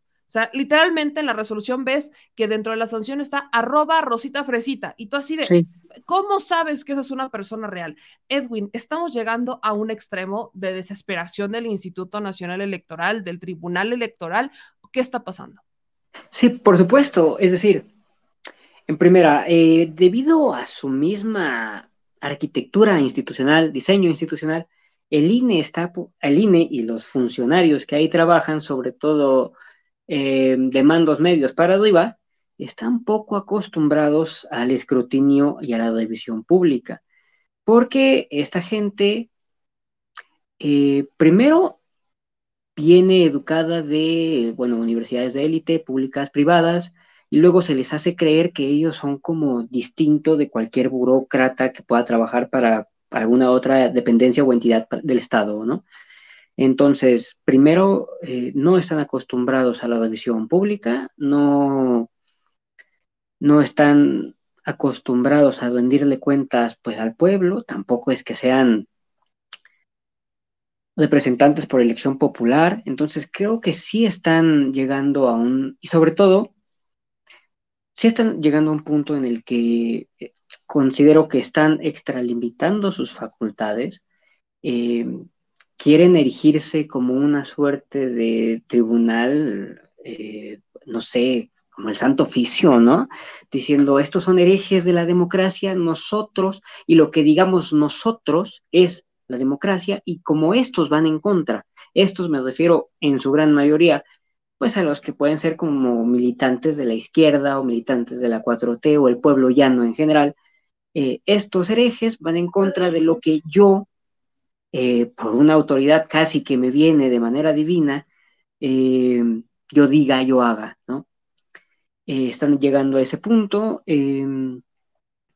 no hay que olvidar que es un organismo constitucional autónomo y que hay más de 120 funcionarios que al, momento están ganando más que el presidente de la República, ¿no? Contraviniendo la misma constitución. O sea, también ellos, a veces la, defensa constitucional que ellos hacen, a veces, es como selectiva. defiendo ciertas partes de la constitución y las que no me gustan, pues no las defiendo. Em, ¿Qué más? Eh, por ejemplo, aquí también se nos está olvidando una cosa que es pues las, las, las aspiraciones políticas que tiene Lorenzo Córdoba dentro de la UNAM, que también es otra organización, es una, es, bueno, es un, una, universidad autónoma, pues, que también tiene, hasta donde yo sé, mínimo 12 funcionarios que al día de hoy siguen ganando más que el presidente de la República, también con amparos, ¿verdad? No sé si con amparos o por lo mismo que es la autonomía de la universidad. Eh, habría que ver qué tantas en qué tantas universidades autónomas hay funcionarios eh, ganando más que el presidente de la República también. Eh, entonces sí hay que, hay que entender, uno, el INE no está acostumbrado a la revisión pública, a rendirle cuentas al pueblo, no está acostumbrado a que nadie le diga cómo es que se tiene que hacer lo que ellos consideran que hacen, ¿no? Incluso ahora censurar a la gente. Y reitero, también hay que, hay que ver cómo ahora Lorenzo Córdoba está en esta ambivalencia de ser el consejero eh, presidente del Instituto Nacional Electoral, pero que también tiene aspiraciones políticas futuras y que posiblemente están dentro de la UNAM. Y que también hay que buscar una reforma a, las universidades públicas. Buen punto también, digo, ahí, también está metido Lorenzo Córdoba. Manuel, quiero eh, reiterar esta parte de la participación de los jóvenes, porque estoy viendo comentarios, por ejemplo, y los quiero seguir rescatando, y estoy justamente rescatando estos comentarios porque creo que todos estamos conscientes que hace falta participación ciudadana, ¿no? Cuando hablamos del Instituto Nacional Electoral, hablamos de los ciudadanos, el instituto debería de ser el árbitro de los ciudadanos, nos debería de dar la cara a nosotros y no dársela a los políticos, de hecho esa es la esencia de la reforma electoral, pero eh, en, en puntos mucho más claros, vemos que el abstencionismo siempre ha ganado, aunque en la elección de Andrés Manuel López Obrador fueron muchos más los mexicanos que salieron y votaron, que se ganó a pesar del INE y a pesar del fraude, porque por ahí luego hay gente que dice es que no hubo fraude en 2018, no, sí hubo. Yo recuerdo que en Puebla hubo robo de urnas, hubo quema de urnas, eso es fraude electoral, entonces sí, sí hubo fraude, pero fueron muchos más los mexicanos que salieron y votaron por un Andrés Manuel López Obrador y que se votó por una transformación. Por el motivo que haya sido, salimos y votamos por él. Entonces, con este punto, con este antecedente, sabemos que nos falta participar. Están las consultas populares, está la revocación de mandato y estos dos ejercicios en particular nos han dicho que hay que seguir participando. Pero vemos que ocurre esta protesta en contra de Lorenzo Córdoba, que si bien no es la primera, porque bien nos dicen que lo han intentado increpar en otros momentos, es una que pesó porque fue en su casa, fue en la UNAM esta pesa, esta le pesa a Lorenzo porque él se creía intocable en la UNAM. Entonces llega a la UNAM, viene, lo increpan en la UNAM y empieza una ola de jóvenes en la UNAM, de la UNAM, de su casa de estudios por la que quiere ser rector y está empezando a movilizarse este espíritu revolucionario de las universidades públicas. Pero, por ejemplo, tenemos este comentario de Hugo Salgado que dice, pongámonos serios, una golondrina no hace verano. Muy bien que un alumno levantó la mano en un auditorio lleno. La ponencia se sabía y no hubo protestas hasta ahora. Se necesita concientizar más. ¿Qué opinas?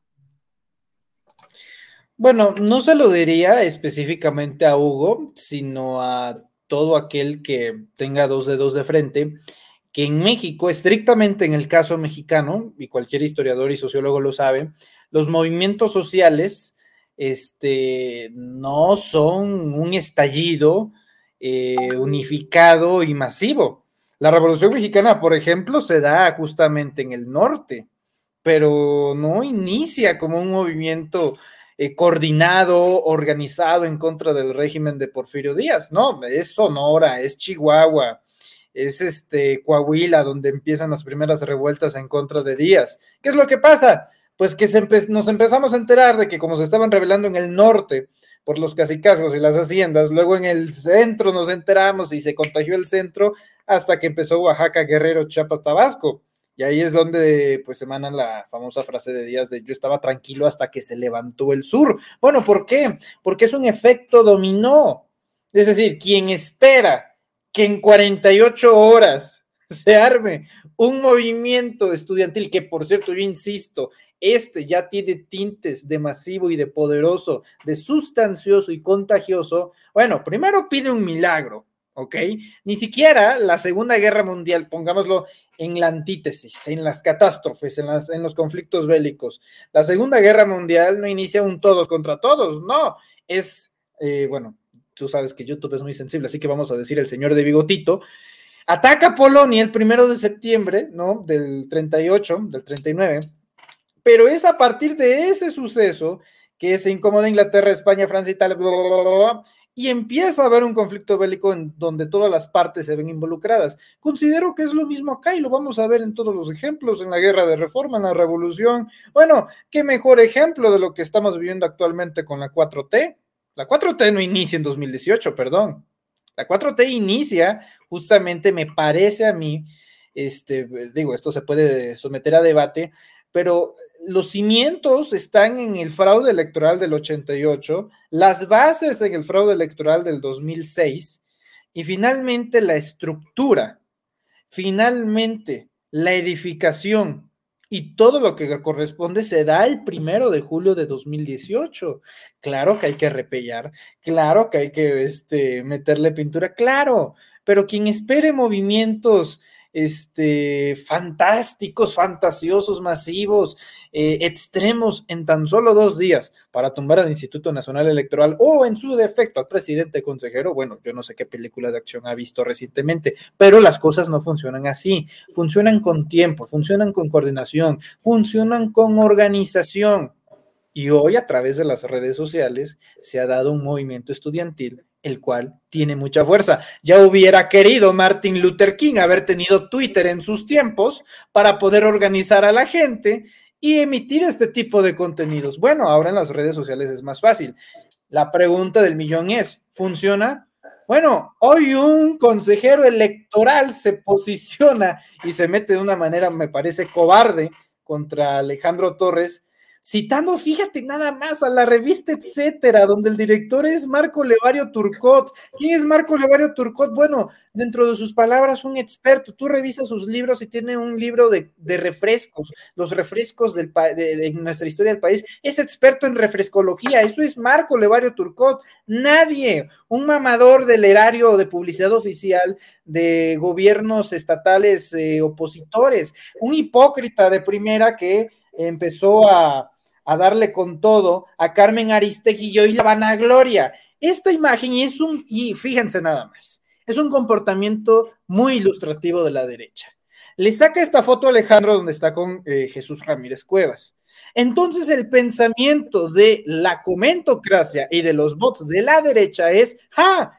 Conspiración, complot, como si Alejandro un día antes se hubiera reunido con Jesús Ramírez Cuevas, con las principales mentes de la 4T, para saber específicamente dónde iba a estar Lorenzo Córdoba, grabarle un video y que se hiciera viral en redes sociales. No, lo que pasa es que Alejandro tiene muy bien definido quién es en el espectrograma ideológico. Una decisión y un movimiento de izquierda. No oculta la militancia en los partidos políticos ni en las causas sociales. Eso a diferencia de la derecha, que tiene mucho miedo de ser ella misma. Por eso cuando ven a alguien que se representa tal y como es, dicen, ¡ja! De seguro es complot. No, es que a diferencia de ustedes, no se esconden en el equilibrio, en la imparcialidad, en la neutralidad. No, no hay conspiración, no hay complot, no hay causalidad ni casualidad, no es este así imaginario, no, es lo que es.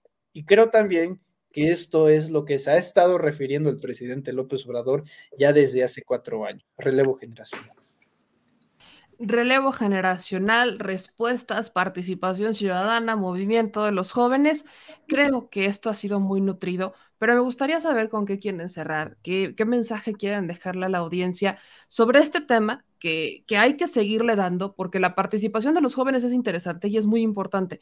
Bien lo decía Alejandro, bien lo dice Manuel, bien lo dice Steph, bien lo dice Edwin, y yo lo, hizo, yo lo he dicho toda la vida.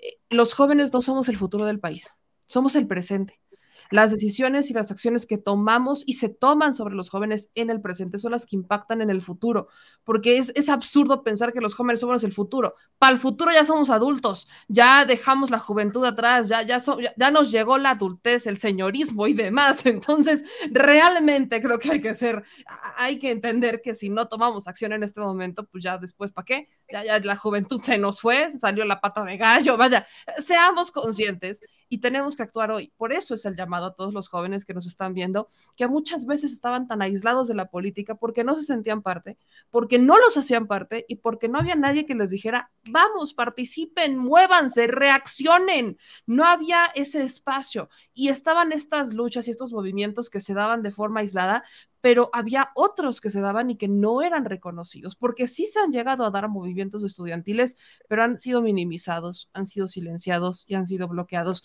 Y hoy las benditas y maravillosas redes sociales nos permiten detonar, hacer eco, sacar e impulsar a los jóvenes para justamente hacer ese equilibrio y hacer el presente que requerimos para que las futuras generaciones también les toque luchar por sus causas que ya serán distintas. Pero en este momento queremos participar, queremos justicia, queremos que no nos vean la cara, queremos que sea de verdad lo que nos están diciendo que son árbitros y no candidatos de la oposición, que eso es para lo que prácticamente están jugando. Entonces, dejando esto sobre la mesa, ¿con qué les gustaría cerrar esta mesa de México a mi diestro? Que estoy muy segura que las próximas se van a poner cada vez más interesantes. Empiezo contigo, Alejandro. Pues yo espero que la audiencia esté tan entusiasmada como yo nos siento a nosotros y como yo me siento también después de escucharlos. A mí me, encantó lo que dijo Manuel, eh, porque es fundamental entender que eh, tenemos que conocer de dónde venimos para saber hacia dónde vamos. Por eso es también tan importante conocer la historia y por eso el presidente todos los días en las mañaneras se la pasa repitiendo y repitiendo la historia y dice que la historia es la maestra de la vida. Y es que es verdad, si, si nosotros no revisamos cómo se construyó el proceso de la cuarta transformación y cómo se han construido otros procesos, yo ahí agregaría los hechos históricos que mencionaba Manuel, el movimiento del 68, incluso el propio movimiento de la 4T eh, se puede interpretar que viene también de esa generación del 68 que algunos eh, todavía nos acompañan hoy en día. Ahí está el propio Paco Ignacio Taigo, ahí hay también otras compañeras y compañeros de esa generación que impulsaron los cambios democráticos que hoy pues se pueden hacer realidad y que es gracias a ellas y ellos que en ese momento hicieron historia y no gracias al INE ni a la voluntad de un puñado de consejeros. Eh, recordando, por ejemplo, justamente ese hecho del movimiento estudiantil de 1968, eh, el libro de Elena Poniatowska de Fuertes el Silencio eh, es grandioso porque ahí nos retrata también día por día, suceso por suceso, en las distintas escuelas preparatorias de la UNAM, en las vocacionales, cómo es que se fue detonando este gran movimiento, cómo hubo primero pues un suceso que ni siquiera tenía una intención eh, política, ¿no? O sea, hubo una pelea en una de las vocacionales, en una de las preparatorias, y eh, fue con la represión de la policía y con el famoso bazucazo que también detonó este movimiento, esta eh, generación de la conciencia colectiva, que pues a su vez ya se, se desencadenó en toda una movilización en las calles. Eh, frente a toda eh, movilización popular va a haber una reacción. Eh, como yo también ponía por ahí hoy en Twitter, no por nada se les dice reaccionarios, ¿no? Ellos todo el tiempo van a estar apostando a mantener las cosas como están, a que no haya conflicto, a que no haya debate y pues por eso es que se van a dar ese tipo de campañas de odio y de mentiras en nuestra contra, para tratar de deslegitimar el movimiento que pues estamos impulsando y que ya está ahí, no, no lo detonamos eh, el lunes, eh, ni, ni eso pues de algún modo representa el inicio ¿no? de, un movimiento, porque es un sentir que ya está ahí y que hay una serie de demandas en la UNAM y en otras universidades que se tienen que atender y que a su vez estas compañeras y compañeros jóvenes que están en las universidades, eh, yo estoy seguro de que están eh, muy deseosos de participar en los grandes temas nacionales y que van a apostar a que se abra a partir de ahorita un debate eh, nosotros eh, tenemos conocimiento de que en estos días, a partir de mañana, otras eh, facultades, ya no solo de aquí del centro del país, sino de otros estados, van a comenzar también a abrir el debate, se van a empezar a, sumar a esta discusión y hacerla cada vez más amplia. No se puede quedar en Lorenzo Córdoba, porque sería darle mucho crédito. en este caso, vamos a abrir la discusión para cambiar todo lo que deba ser cambiado y de eso se trata, esta, esta transformación. Eso, vamos con mi querida Steph. ¿Tú con qué cerrarías, Steph? Meme, a mí me encanta, no sabes cuánto me emociona que precisamente sea la UNAM, que todo empiece en la UNAM, la Universidad del Pueblo, yo repito y lo volveré a repetir, que todo empiece aquí. ¿Por qué? Porque esto, en efecto, esto va a ser contagiado a nivel nacional en todas las universidades y ya veremos un movimiento bastante jugoso, bastante sustancial, que hará temblar al INE, hará temblar a las autoridades. Definitivamente esto no se va a quedar como por ahí en un comentario dijeron que, que una golondrina no hace verano. Mm, yo tengo mis asegúnes. La verdad es que esto les va a dar miedo, les va a dar miedo y ya lo veremos en unos días más. Veremos algo como en su momento le pasó a Peña Nieto.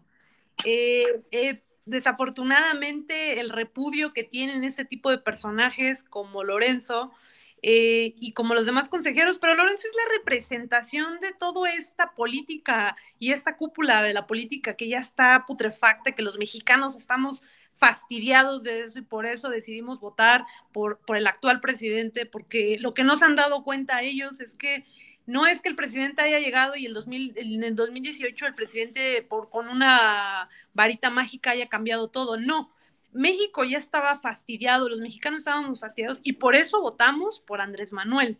Eso es, esa es la gran diferencia y que ellos no han podido entender.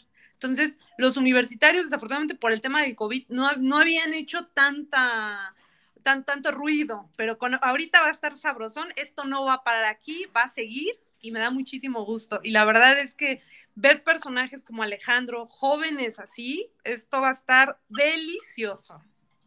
Estoy de acuerdo, esto se va a poner sabroso. Mi querido Edwin, ¿tú con qué cierras?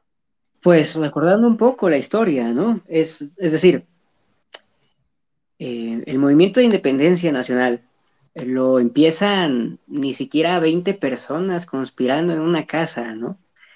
Eh, y esto para dar respuesta más o menos a la gente que piensa que una golondrina no hace verano, pues 20 personas conspirando en un principio fueron quienes em, empezaron el movimiento de la revolución de independencia en, este país, ¿no? Em, los jóvenes, bueno, pues ahí tenemos la respuesta, ¿no? Es decir, antes, ¿qué pasaba? ¿Cómo les fue a los del 68? Los mataron, en el 71 también. Y ahora, como tenemos un gobierno con, pues bastante, pues un cariz más democrático que los, que los gobiernos anteriores, eh, o los de Yotzinapa también los mataron, ¿no? Eh, ahora sí los jóvenes pueden alzar la voz y decirle a un consejero electoral que no es bienvenido un clasista y un racista en su universidad. En, en, una universidad de la que aparte él ya se siente rector, o sea, se le ve ya eh, esta ansia de poder, porque esta gente piensa, fíjate que esta gente también luego tiende a pensar que ellos tienen una relación como muy sana cuando ellos ejercen el poder y que son los demás los que tienen una relación insana con el poder, lo han dicho, ¿no? Es que el presidente está obsesionado con el poder, como si ellos no, ¿no? Eh, entonces, hasta ahí del INE ya sabemos lo que nos podemos esperar, se ha eh, erigido en una especie de, tribunal censor, de tribunal de una especie de santo oficio, que va a querer eh, censurar a quien pueda, a quien se deje, sobre todo. Em, seguiremos viendo cómo dirigentes del PRI, del PAN, del PDD tendrán claros conflictos de interés, tanto con el árbitro supuestamente imparcial que tendría que ser el INE, con, como con agentes del Poder Judicial de la Federación. Eh, pues da igual, o sea, pues ya lo sabemos y pues hasta ahí, con eso termino mi intervención. Y vamos contigo, mi querido Manuelito. ¿Tú con qué, con qué cierras eh, de los más jóvenes aquí? Ya no sé quién es más joven, si Alex o tú, pero bienvenido sea la, la juventud para seguir impulsando las voces críticas desde las redes sociales. Sí, muchas gracias, Meme. Sí, eh, mira, son las 12 de la mañana con un minuto, lo cual quiere decir que ya inició septiembre. Permíteme dirigirme a las placas tectónicas. No lo hagan. No lo hagan, por favor. Deténgase, no lo haga, compa. Deténganse, deténganse, eh, duérmanse otro ratito. No, es que, y más acá que nos encontramos en México. No, mira, eh, yo cerraría con algo diferente en torno al tema del Instituto Nacional Electoral. Eh, les comento y invitaría a toda la audiencia de Al Chile. El día de hoy tuve la oportunidad de estar en Los Pinos y hay una exposición en torno a la vida y obra del maestro Antonio Elguera, gran caricaturista y monero de tiempos modernos. Tuve la oportunidad de platicar justamente con el Monero Hernández. Eh, ahorita no se distingue, no, no quiero decir por razones obvias, pero ahí está eh, el Monero Hernández y platicando con el Monero Hernández, eh, estimada meme compañeros, fíjate que me contó una extraordinaria historia para que nos demos una idea de la exposición que está en este momento este, con Antonio Elguera en Los Pinos. Me contó que Antonio Elguera había recibido el Premio Nacional de Periodismo en el 98. El Premio Nacional de Periodismo antes lo entregaba el gobierno federal. En ese tiempo era Ernesto Cedillo Ponce de León. Y resulta ser que lo recibe Antonio Elguera cuando recibe una llamada de Emilio Scheifet, el secretario de Gobernación de ese entonces, para felicitar a Antonio Elguera. Lo que sucede es que Patricio, otro gran monero, Patricio Monero, eh, era muy bueno haciendo voces e imitaciones. Entonces Antonio Elguera pensó que le estaba hablando Patricio Monero, cuando en realidad era Emilio Bochefet, y le dice, ya, no, no mames, pinche Patricio, deja de estarme jodiendo cuando era el secretario de gobernación, ¿no?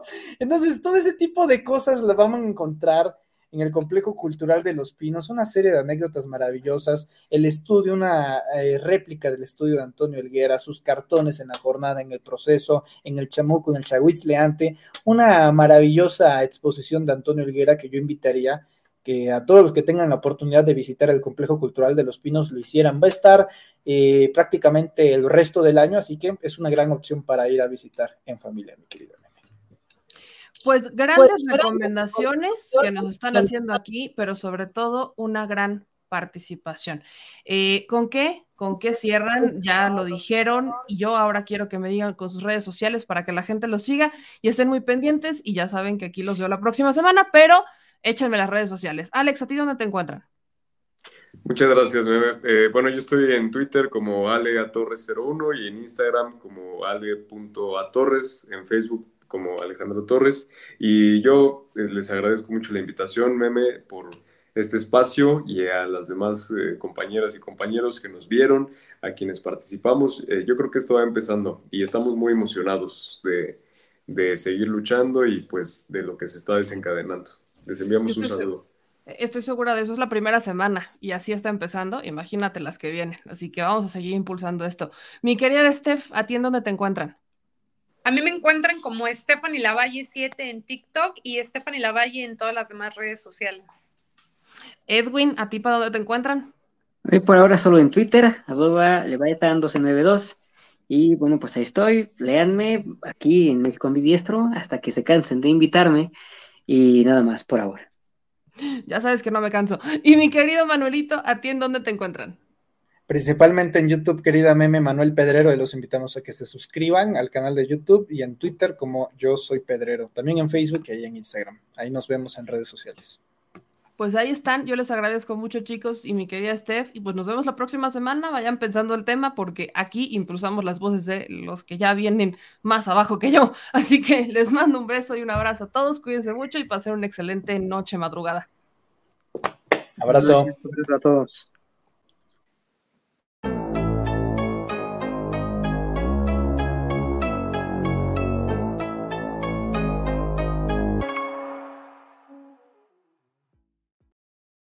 Ahí lo tiene, mi gente linda. Tenemos nuevo fichaje. Yo estoy muy contenta de poder incluir cada vez voces nuevas, cada vez voces más frescas, sobre todo para impulsar el debate impulsarlos. Si en algún momento me dijeron que soy fábrica de youtubers, pues ¿por qué no vamos a convertirnos en fábrica de activistas o de, de lo que caiga? Pero lo que sea que sea bueno y que sea en pro del país. Y ayúdenme amigos porque ya estamos en la recta final de este programa y ya hay, algunas cosas que vamos a pasar para la transmisión de mañana que como se acordarán, mañana no hay conferencia de prensa mañanera porque es el informe del presidente Andrés Manuel López Obrador, el cuarto informe oficial, esta es la parte oficial, el que se entrega a la Cámara, etcétera. Entonces, ayúdenos, estén pendientes que mañana estaremos transmitiendo como eso de las nueve y media para que usted esté pendiente y hablemos de algunos temas voy a pasar para mañana unas disculpas que se, que se otorgaron por parte del gobierno federal y del gobierno del municipio de Monterrey, porque no fue así tanto del Estado eh, de Nuevo León referente a este caso del Casino Royal. Así que mañana estaremos platicando de esto, de los posicionamientos, qué fue el Casino Royal, qué pasó. Ya lo dejaremos para mañana porque es momento de darle resolución a lo que ocurrió en el Senado de la República. Oficialmente ya tenemos Cámara, ya sabemos cómo se va a conformar la mesa directiva. Bueno, Cámara ya sabía, ¿no? Ya sabíamos que existía, pero ya tenemos cómo se va a conformar la mesa directiva. Aquí está eh, esta imagen ya la ganó Alejandro Armenta, como pudieron haber visto en la última hora que les estuvimos compartiendo en esta imagen, pero pues oficialmente así queda conformada la mesa directiva del Senado de la República. Alejandro Armenta Mier ganó con 65 votos, este pasó de tener 61 a 65. ¿No? Cuatro personas logró convencer Ricardo Monreal, porque evidentemente el que operó ahí fue Ricardo Monreal, entonces logra convencer Monreal a cuatro personas, votan, se logra que obtenga esta mayoría Alejandro Armenta y se convierte oficialmente en el presidente de la mesa directiva. Como vicepresidentes, pues quedaron eh, Ana Lilia Rivera, la senadora Alejandra Reynoso y el senador Erubiel Ávila. Como secretarios quedaron la senadora Verónica este, Camino Farjat, quedó también la senadora Verónica Delgadillo, la senadora Marta Cecilia Márquez y el senador José Narro. Así quedó conformada la, la, Cámara oficialmente, el Senado, más bien la mesa directiva del Senado. Y quiero compartir con ustedes algunos posicionamientos, ¿no? Primero empezamos con el momento, literal, el momento en el que se tuvo que cambiar a la secretaria, esto es importante aclararlo, se tuvo que cambiar a la secretaria que estaba dando cuenta de los votos, porque la secretaria pasada, que era justamente Verónica Delgadillo de Movimiento Ciudadano, eh, cometió unas irregularidades que para los morenistas pusieron en duda la legalidad de la elección. Entonces, realizaron ahí algunos movimientos y fue la senadora Verónica Camino quien ahora dio el, el, conteo de la votación y que ya parece que las aguas se calmaron y se logró llegar a estos 65 votos. Así que vamos al momento en el que empiezan con este conteo y pues le dan la victoria al senador Alejandro Armenta. Se queda, ahora sí que se cumplió lo que Ricardo Monreal estaba proponiendo y eso también significa un cierto revés para sus eh, no aliados del mismo partido que resultan ser los más obradoristas, que querían a perfiles más como el senador José Narro, lograron poner al senador José Narro como secretario, entonces sí cuentan con su presencia, pero el equilibrio lo va a manejar Alejandro Armenta. Entonces, sabemos que Alejandro Armenta responde a Ricardo Monreal directamente, que es un fiel soldado de Ricardo Monreal, así es como entendemos Alejandro Armenta, ha operado para Ricardo Monreal y no ha tenido empache en negarlo. Digo, tampoco ha llegado al grado en el que ha llegado Alejandro Rojas de Durán, pero sí es un personaje cercano a Ricardo Monreal que le va a permitir a Ricardo Monreal quedarse en la Junta de Coordinación Política y además controlar la mesa directiva del Senado a través de Alejandro Armenta. Así que vamos a este momento eh, que ocurrió en el Senado de la República. Esta es la conclusión oficial y formal de esta discusión que inició gracias a Ricardo Monreal y sus brillantes ideas. Y pues sí, lo logró. Ahora sí que Monreal salió a ganar hemos concluido el cómputo de votos, en donde solamente se contaron los votos que se emitieron a través de cédula. Le informo que se entregaron 122 cédulas, no se entregaron seis cédulas, hubo una votación diferenciada en todos los cargos y por la planilla completa desgloso a continuación. El senador Alejandro Armenta Mier obtuvo 65 votos. La senadora Ana Lilia Rivera Rivera 103. Senador Alejandro Armenta Mier 65 votos. Ana Lilia Rivera Rivera, 113 votos. Senador, senadora Alejandra Reynoso Sánchez, 113 votos. Senadora Erubiel Ávila Villegas, 114 votos. Senadora Verónica Noemí Camino Farjat, 75 votos. Senadora Verónica Delgadillo García, 89 votos. Senadora Marta Márquez Alvarado, 111 votos. Y senador José Narro Céspedes, 111 votos. Adicionalmente, se recibieron 52 votos para el senador Ricardo Monreal como presidente y uno para Damián Cepeda como presidente. En consecuencia, presidenta, todos los integrantes de la planilla que fue entregada en las cédulas obtuvieron la mayoría absoluta de acuerdo al artículo 62 de la Ley Orgánica de este Senado de la República. Es cuanto.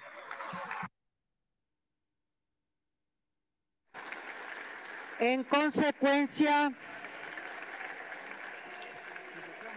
en consecuencia,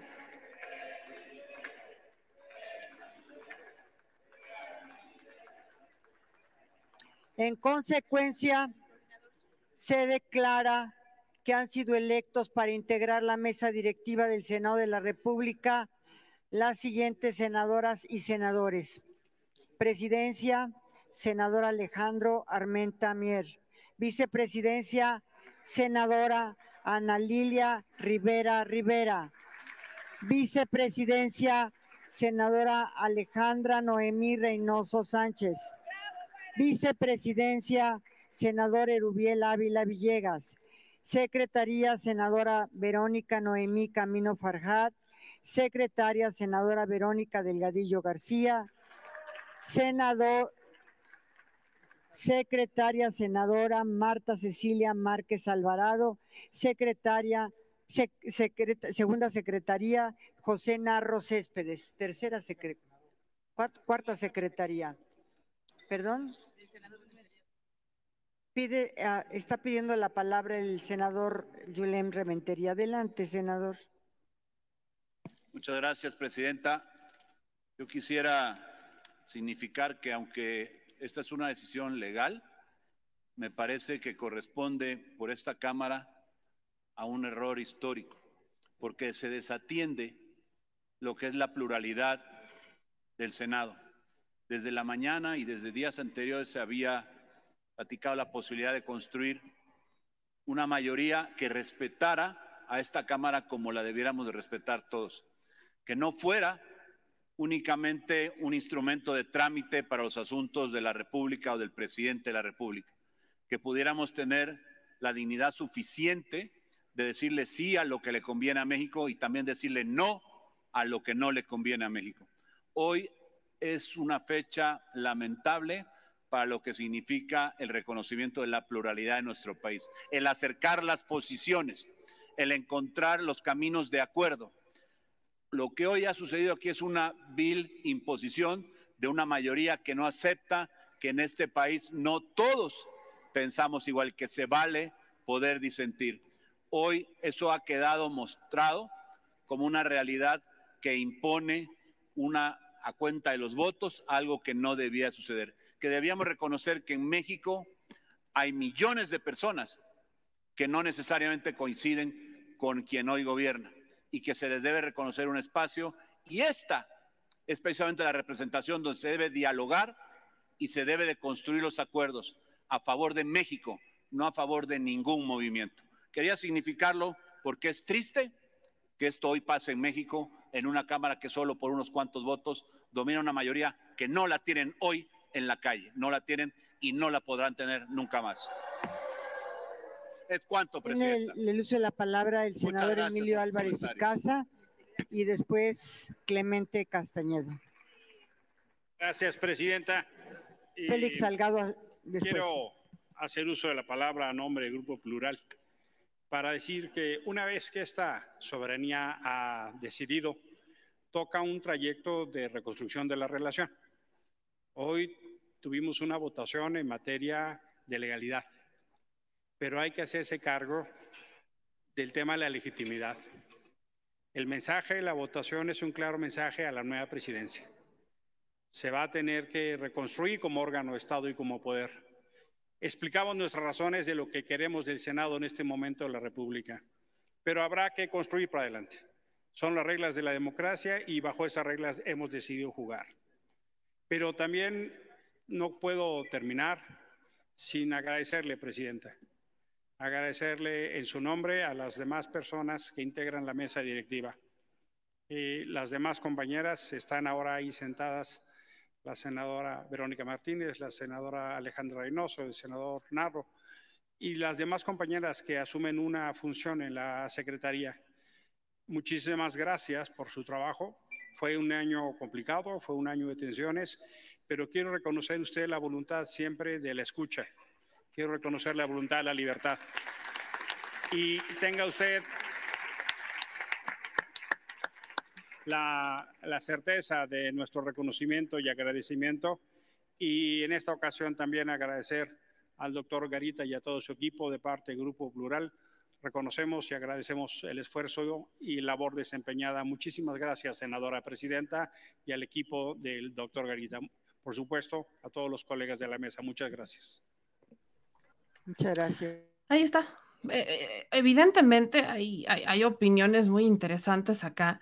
Lo, lo, que a mí me parece curioso, por ejemplo, es el, el papel de Julen Rementería, por ejemplo, que dice Julen Rementería que hoy Morena no tiene la mayoría en las calles. Es eh, ¿Que no han visto las que no han visto los resultados electorales de hace unos meses? No, no, no los vieron. ¿No vieron cómo perdieron cuatro estados? No vieron eso, supongo. No, me encanta cuando dicen Morena no tiene la mayoría en las calles, pero Morena gobierna más de la mitad del país, entonces sí, sí tiene la mayoría en las calles. Eh, eh, están, la neta es que los panistas están como muy sacados de realidad, están muy fuera de su contexto, pero, pero canijo, ¿eh? O sea, sí, canijo, están completamente fuera de su contexto, pero bueno, yo tampoco entiendo, y esto también resulta interesante, el cómo es que creen dentro del el movimiento, sobre todo del Partido de Acción Nacional, que Monreal y Alejandro Armenta representan de alguna manera lo que quiere el presidente. Si el presidente hubiera podido elegir, yo le puedo apostar que, hubiera elegido a José Narro. ¿eh? O sea, yo sí creo que hubiera querido elegir a José Narro, porque, insisto, José Narro es como mucho más cercano a los perfiles obradoristas. No sé, por ejemplo, a Higinio, que Higinio era, o sea, de, los dos que salieron con mayor votación fue el caso de Alejandro Armenta y, y después salió Higinio. Pero... ¡ah! No, no es como que digan, ay, es que los monrealistas son los más obradoristas de la historia. No, ahora que también desde la oposición votaran por un Ricardo Monreal para ser presidente de la mesa directiva del Senado, porque ese había sido uno de los acuerdos principales. Entonces, ¿cómo? Creo que aquí sí, sí hay cosas que poner sobre la mesa. Por ejemplo, el caso de, Ricardo Monreal. Ricardo Monreal, en este famoso chacaleo, reconoce, ¿no? Que es el que, que sí le hicieron esta propuesta para estar dentro de la mesa directiva, ¿no? Y aquí le voy a compartir ese video donde literalmente dice Ricardo Monreal cómo fueron las cosas, qué es lo que pasó, pero también dice que lo rechazó. Ahí va. Oiga, senador, ¿qué hay de estas versiones de que a usted se le propuso presidir la mesa directiva? Eh, en algún momento. Yo se ¿Quién se lo propuso, senador? Yo se los agradezco. No, no se concretó, no se ha concretado, no se concretó pero no se ha concretado. no se concretó, no se, eh, no, no. ¿Usted tiene interés en presidir la mesa directiva, senador? No, porque tengo, mire, este, en la Junta de Conexión Política se tiene mucha responsabilidad. Y vamos a ver qué la Asamblea determina en unos momentos más. Senador, ¿sigues con... Ahí está lo que dijo Ricardo Monreal, eso hace un par de horas, relacionado justamente con la mesa directiva, ¿no? Que él no quería, pero ahí está, ¿no? Ahí se puso, ahí se puso sobre la mesa este tema. Por lo pronto, por lo pronto insisto en que pues sí, las cosas salieron como quería Ricardo Monreal, Alejandro Armenta se convierte en el, eh, pues sí, en el presidente de la mesa directiva y por ejemplo, es momento de recordar, eh, sale un Normal Pearl a subir esta fotografía de Alejandro Armenta, por ejemplo. Dice Norman Pearl, Alejandro Armenta ha sido elegido por Ricardo Monreal como presidente de la mesa directiva en el Senado. Y sí, ya no es del PRI, es de Morena. Esta fue una foto de campaña de Alejandro Armenta del 2012. Como yo le dije, yo Alejandro Armenta lo conocí como candidato en el 2015, fue 2014-2015, lo conocí como candidato a el Distrito 7 para diputado federal. Yo conocí a Ricardo Armenta, Alejandro Armenta, perdón, no, no recuerdo si era para diputado federal no, sí, sí era para diputado federal. En el 2015 era la elección a diputado federal y él quería contender para ser eh, diputado por parte de Distrito 7, que es el distrito que comprende Mozoc, Tepeaca, etcétera. Entonces, ahí yo conocí a Alejandro Armenta, priista, por supuesto, y aquí, ¿no? Justamente dice, eh, esto es lo que brinca, por ejemplo. Dice, felicidades a Enrique Peña Nieto, vencimos al socialismo populista de izquierda fue un honor luchar a tu lado como coordinador de campaña del PRI en Puebla. Estoy convencido de que serás un gran presidente y que a tu lado construiremos el futuro. Vaya, de esto no se escapan muchos, ¿eh? Y menos, vaya, tampoco Nacho Mier se escapa tanto de esto, porque también Nacho Mier estaba en el PRI. ninguno de los dos se escapa. Eh, Barbosa tampoco se escapa, estaba en el PRD, apoyó las reformas estructurales de Peña, o sea, casi ninguno, y sobre todo lo de los políticos poblanos, se escapan de haber estado ahí eh, en el PRI, no es algo que diga, ¡ay, qué sorpresa! No se escapan porque es lo único que conocíamos en Puebla. Ahora tampoco lo estoy defendiendo porque resulta muy interesante que vencía al socialismo populista de la izquierda y que ahora forma parte del socialismo populista de izquierda en Morena. ¿No resulta interesante? Bueno, esto es parte del show, es parte de la dinámica que rescatan los, eh, eh, rescatamos todos cuando hablamos de políticos. Yo justamente he insistido en algo que es clave yo, yo sí soy creyente de las segundas oportunidades, usted lo sabe. Yo sí soy creyente que la gente puede cambiar de opinión, sobre todo después de votaciones trágicas. Enrique, Enrique Peña Nieto para muchos era considerado un gran candidato, pero pésimo presidente. Era un títere Enrique Peña Nieto. Y Vicente Fox, muchos votaron por Vicente Fox y muchos pensaron que era un gran candidato y que Vicente Fox iba a hacer un cambio y fue peor, o sea, cambió pero para mal. Eh, impulsó políticas que nunca tuvo que haber impulsado y bueno, ya sabemos en qué pasó lo de Enrique, lo de Felipe Calderón, digo, de, lo de este Vicente Fox, que luego nos regala a Felipe Calderón y bueno, de ahí nos regalan a Peña Nieto. Estuvieron ligaditos uno y otro. Entonces, esto pasa, es parte del show, digámosle, pero todo esto va con miras a ser este candidato. ¿Por qué insisto con esto? Y bueno, ahí lo tienen. Acá me hacían un comentario que quiero aclarar, a ver si lo rescaté. Dice Ana Luz, este, Ada Luz Mandujano, están confundidos muchos. ¿Qué tiene que ver el asunto de Monreal con que no quiere ser, con que quiere ser candidato? No será presidente nunca. Explico de nuevo esta parte. La mesa directiva, la presidencia de la mesa directiva es un trampolín político ya sea de diputados o sea de senadores. ¿Por qué es un trampolín político? Porque el presidente de la mesa directiva va a los eventos institucionales y se sienta con el presidente. Cuando es el 15 de septiembre, cuando son estos desfiles de la Secretaría de la Defensa Nacional, cuando son todos estos eventos institucionales, es que están presentes el presidente de la mesa directiva del Senado y el presidente de la mesa directiva de la Cámara de Diputados.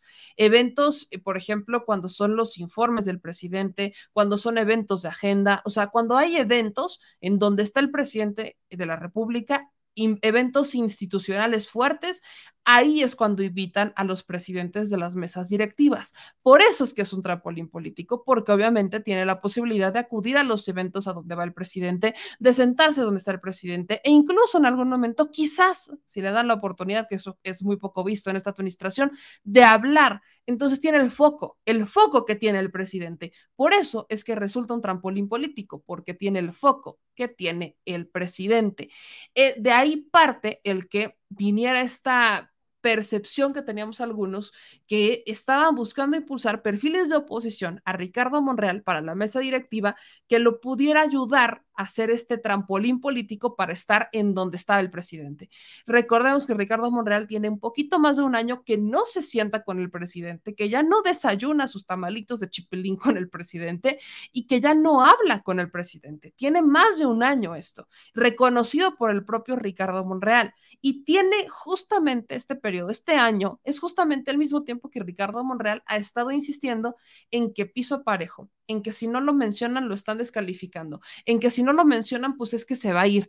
El presidente le ha respondido desde la tribuna de la mañanera para decirle, épale papá, o sea, ya me lo has dicho muchas veces y así no se juega. Ya existe esta diferencia entre ambos que ha marcado una división entre el presidente y Ricardo Monreal. Por eso no resulta extraño que Ricardo Monreal pudiera haber manipulado las cosas a tal grado de querer estar dentro de la mesa directiva, pero impulsado desde otras personas para decir, pues yo no quería, me pusieron. Pero se termina lográndose lo que quería Ricardo Monreal, que era poner a Alejandro Armentamier como su candidato en la mesa directiva del Senado. Es un empujón que le está dando Alejandro, este Ricardo Monreal a Alejandro Armenta, porque el otro que quiere la candidatura, ahí viene el día dinámica de Alejandro Armenta. Para Alejandro Armenta va a servir como un trampolín político si es que quiere ser gobernador del estado de Puebla. Esto lo pone en una situación más o menos pareja con Nacho Mier, que Nacho Mier ahora va a ser el coordinador de la Junta de Coordinación Política en la Cámara de Diputados. Entonces, mientras Nacho Mier está en la Junta de Coordinación Política en la Cámara de Diputados y va a buscar pulirse y lucirse dentro de la JUCOPO, Mm, Alejandro Armenta va a buscar hacer exactamente lo mismo, pero desde la presidencia de la mesa directiva, para utilizar estos cargos como trampolín político para su posible postulación como gobernador del estado de Puebla en el 2024. Así juega el tema de la política, va más o menos de esta dinámica y así es como están jugando. Entonces, Alejandro Armenta ya le debe un favor a Ricardo Monreal, ya se lo debe, pero además, Ricardo Monreal ya tiene una mano dentro de la mesa directiva y además en la Junta de Coordinación Política.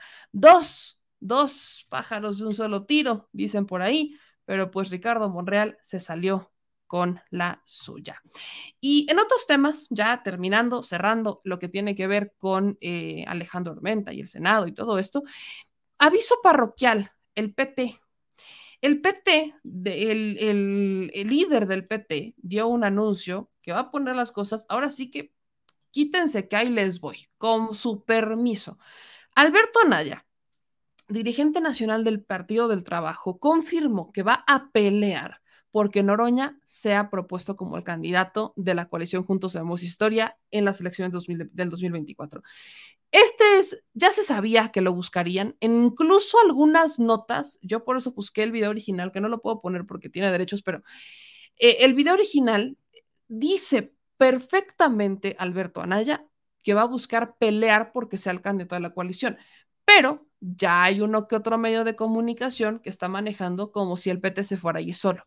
Yo no descartaría esta opción porque Noroña tiene sus seguidores, pero sería dividir el voto sería dividir el voto del partido. Entonces, durante un evento, un encuentro con la prensa, Alberto Anaya fue cuestionado por las corcholatas de Andrés Manuel López Obrador eh, y preguntó que cuál era su favorita para contender y llegar a la presidencia. Y en ese sentido, dijo que aunque tenía una sólida amistad con Marcelo Ebrard, o sea, ahí está un primer byte de Alberto Anaya, aunque él era muy cercano a Marcelo Ebrard y pudiera parecer que ese es su gallo, la neta, su apoyo es para el diputado federal que es Gerardo Fernández Noroña.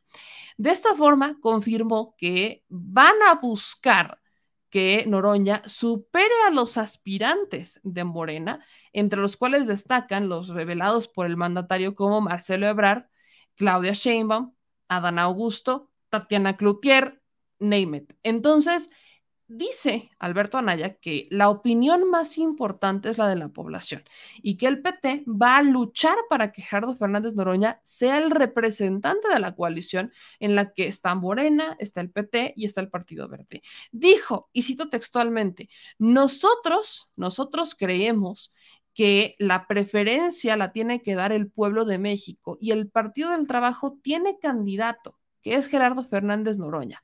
Lo vamos a pasar a medición dentro del marco de la coalición. Ahí está lo que dijo Alberto Anaya sobre Gerardo Fernández Noroña, eh, aunque será hasta el 2023 y son los tiempos oficiales, 2023 cuando los partidos tienen que definir y elegir a sus candidatos y determinen si van a competir solos, perdón, competir solos o si se van a continuar con las alianzas, son diversas casas encuestadoras quienes han comenzado a medir la popularidad de quienes están buscando aspirar a esta eh, silla, a la famosa silla presidencial. Ahí, por ejemplo, México Elige ha revelado que Marcelo Ebrard es el personaje político más popular entre los mexicanos frente al proceso electoral del 2024. Él estaría todavía en algunas encuestas, es Marcelo Ebrard el que está encabezando las listas como el preferido para el 2024, pero, pero hay otras encuestas que manejan que Sheinbaum, por ejemplo. Hay otras casas encuestadoras que manejan que sería Sheinbaum la que va a la cabeza. Y también hay otras encuestas que ponen a un Gerardo Fernández Noroña en un tercero o segundo lugar. Entonces, no está tan alejado. Adán Augusto también se ha posicionado como segundo lugar dependiendo la encuesta. Entonces, vaya, estamos en una sucesión anticipada, definitivamente. Eh, el que lleva más camino, más popularidad de Sebrar, porque ha sido un poco protagonista o bastante protagonista durante estos cuatro años, ya que encaminados para cuatro años que cumple, o sea, tres, un poquito más de tres años que cumple el presidente López Obrador, pero vaya, la popularidad no quiere decir que sea el más competente. Yo he insistido en que todavía falta, pero pues ya está la sucesión anticipada sobre la mesa, la puso el propio presidente Andrés Manuel López Obrador. Yo solo creo que no deberían de descuidar sus actuales labores, deberían de fortalecer lo que están haciendo en este momento, porque esa será la llave para el futuro. Vamos a ver qué pasa, pero por lo pronto ahí tiene lo que dice el Partido del Trabajo, el representante del Partido del Trabajo va a pelear porque Noroña sea el candidato. Ahora sí vamos con sus comentarios. Le agradezco a Santi Rubens que nos mandó varios superchats, pero acá nos dice, eh, Monri es oscuro y sabe cómo hacerse sus tranzas. Aquí, aquí de hecho, he estado apuntando los superchats. Acuérdense que todos los superchats y los donativos que nos llegan se van directito a la chile alcancía, que ya iba ya iba subiendo un poquito gracias a los superchats que nos han estado mandando. Entonces, no se le olvide que todo superchat llega aquí y que cuando la chile alcancía se llena, rompemos el cochinito y usted decide a dónde vamos a hacer el reportaje. Así que si quieren que andamos saliendo para hacer reportajes, échenos una manita. Este, gracias por este superchat, Santi Rubens. También nos manda otro superchat de dos dólares donde dice: Los miembros de comunidad se tardan en reaccionar y nos mandó otro superchat de cinco dólares donde dice, el presidente les decía a los estudiantes despierten. No los veo pronunciarse. Estaban bien dormidos. Un sueño muy profundo. Se necesita su ayuda. También Rigoberto nos manda un superchat de 5 dólares. Alex PCS nos manda un superchat de 20 dólares. Que quiere un hijo conmigo. Este, muchas gracias. Eh, Juan Cifuentes nos manda un superchat de 2 dólares. Y Ana María nos manda un superchat de 10 pesitos. Yo les agradezco a todos y a todas ustedes que siempre anden por aquí. Aquí nos dice Guillermo, pónganse truchas con la chile alcancía. Ya hace rato que no viene meme a Yucatán. Este, Lois dice, saldrá, jugaron contigo, eres un cero a la izquierda, dice este, Lois. Luego dicen acá en otros comentarios, creo que la sucesión no es adelantada porque se tiene que preparar para el proceso interno de Morena, que es en 2023. Y bueno, sus opiniones son las que más nos importan. Yo le mando un beso y un abrazo a todos los que nos estuvieron viendo en esta transmisión nuevamente maratónica. Nos vemos mañana en el detrás de la mañanera sin mañanera, porque mañana no habrá, será únicamente el evento de, eh, de de entrega del informe que va a ser a las 5 de la tarde. Así que estén pendientes de las transmisiones a las 5 de la tarde para que, por supuesto, ustedes puedan ver cómo va a estar este, este cuarto informe oficial del presidente, aunque oficialmente el cuarto año lo cumple hasta diciembre. Yo soy Meme Yamel, no se le olvide seguirnos en todas las redes sociales, por favor, así que manitas arriba, suscríbanse y activen todas las notificaciones. Ya saben que tienen distintas formas de apoyarnos y yo les agradezco infinitamente que siempre estén viendo este espacio y que estén atentos de las notificaciones. Ya me dijeron que no han llegado muchas, entonces síganos en todas las redes sociales, por favor. Y mañana, mañana voy a hacer un anuncio en, la, en el detrás de la mañanera, porque me voy a explayar un poquito, relacionado a las últimas denuncias que presenté en la conferencia de prensa mañanera. Lamentablemente han ocurrido ciertas cosas que no, no, no son positivas y que tienen que ver con la atención que se ha dado a los casos. Así que Primero voy a terminar de recopilar la última actualización que tenemos del caso y ya en el detrás de la mañanera de este jueves primero de septiembre les estaré platicando qué es lo que pasó. Por lo pronto, síganos apoyando a través de las redes sociales y no se les olvide que aquí andamos todas y todos para continuar informando a la gente y desfifilizar a la nación. Soy Meme Yamel, les mando un beso, cuídense mucho. Adiós.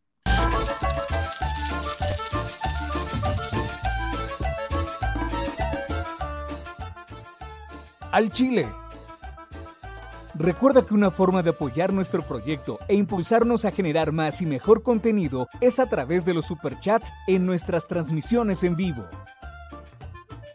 Solo tienes que dirigirte al recuadro donde escribes mensajes, darle clic al símbolo de moneda, colocar los datos de tu tarjeta bancaria, el monto a donar y de forma inmediata se verá reflejado en un recuadro de color con el mensaje de tu preferencia.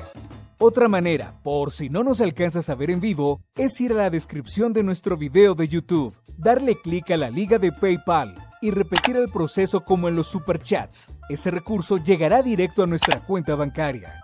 En Facebook también puedes apoyarnos de forma mensual. En el inicio de nuestra página encontrarás el botón Quiero colaborar. Ahí podrás adquirir una membresía que nos impulsará a seguir combatiendo la infodemia desde esta plataforma.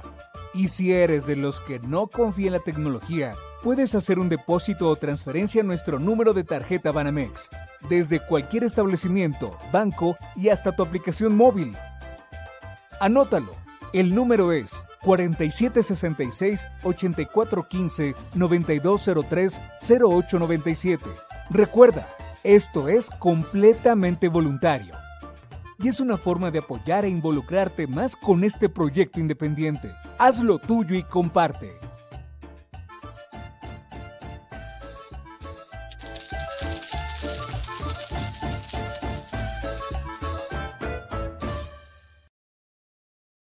Al Chile, la indiferencia es el peor enemigo de todos y más de los animales. Los últimos datos del INEGI señalan que en México existen cerca de 18 millones de perros y alrededor del 70% viven en las calles, es decir, casi 13 millones han sido abandonados, extraviados o nacieron en las calles. Esto posiciona a México como el primer país de América Latina con mayor índice de perros abandonados y también con mayor indiferencia al tema. El abandono es un fenómeno que afecta a perros y gatos de todo tipo, no entiende de edades o de razas el 20% de perros y el 11% de gatos abandonados son de pura raza, mientras que el resto son mestizos. Por otro lado, la mayoría de perros y gatos llegan al refugio en la edad adulta, aunque también son recogidos cachorros y animales de edad avanzada. El maltrato animal también está presente y nuestro país aún está en pañales, pese a que se está comenzando a legislar para crear sanciones más severas a quienes cometan ese tipo de delitos. Por eso es importante la participación ciudadana y pedimos tu ayuda. Es hora de dejar de callar y ayudar a darles voz a quienes siempre están ahí para darnos una patita.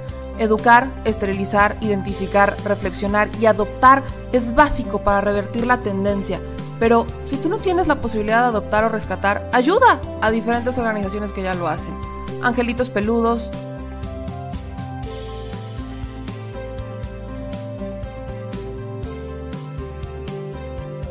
Amor sin raza.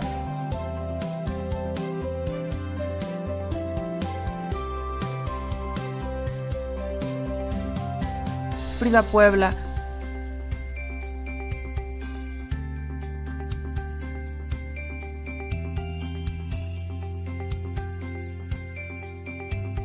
Rivera Rescue,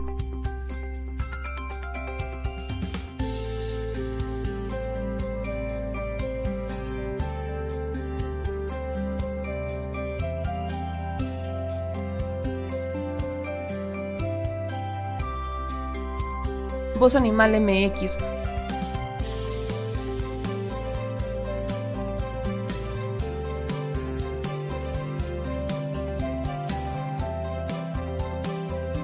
el albergue San Cristóbal,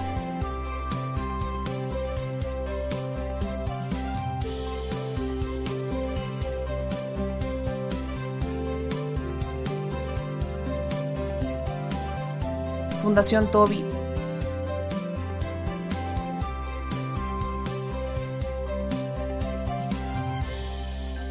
Patitas Invisibles son algunas de las organizaciones a las que constantemente donamos y apoyamos, pero no es suficiente. Ayúdanos a que sean más voces las que salven vidas. Sus patitas, de verdad, pueden salvar tu vida. Difunde y dona. Si estás en Puebla y quieres un café que de verdad sepa a café, ve a Georgian Café. Vas a encontrar postres, variedad de cafés y tés, pero sobre todo un precio justo y sabor inigualable. Por la pandemia, su servicio es solo para llevar, pero de verdad no te lo puedes perder.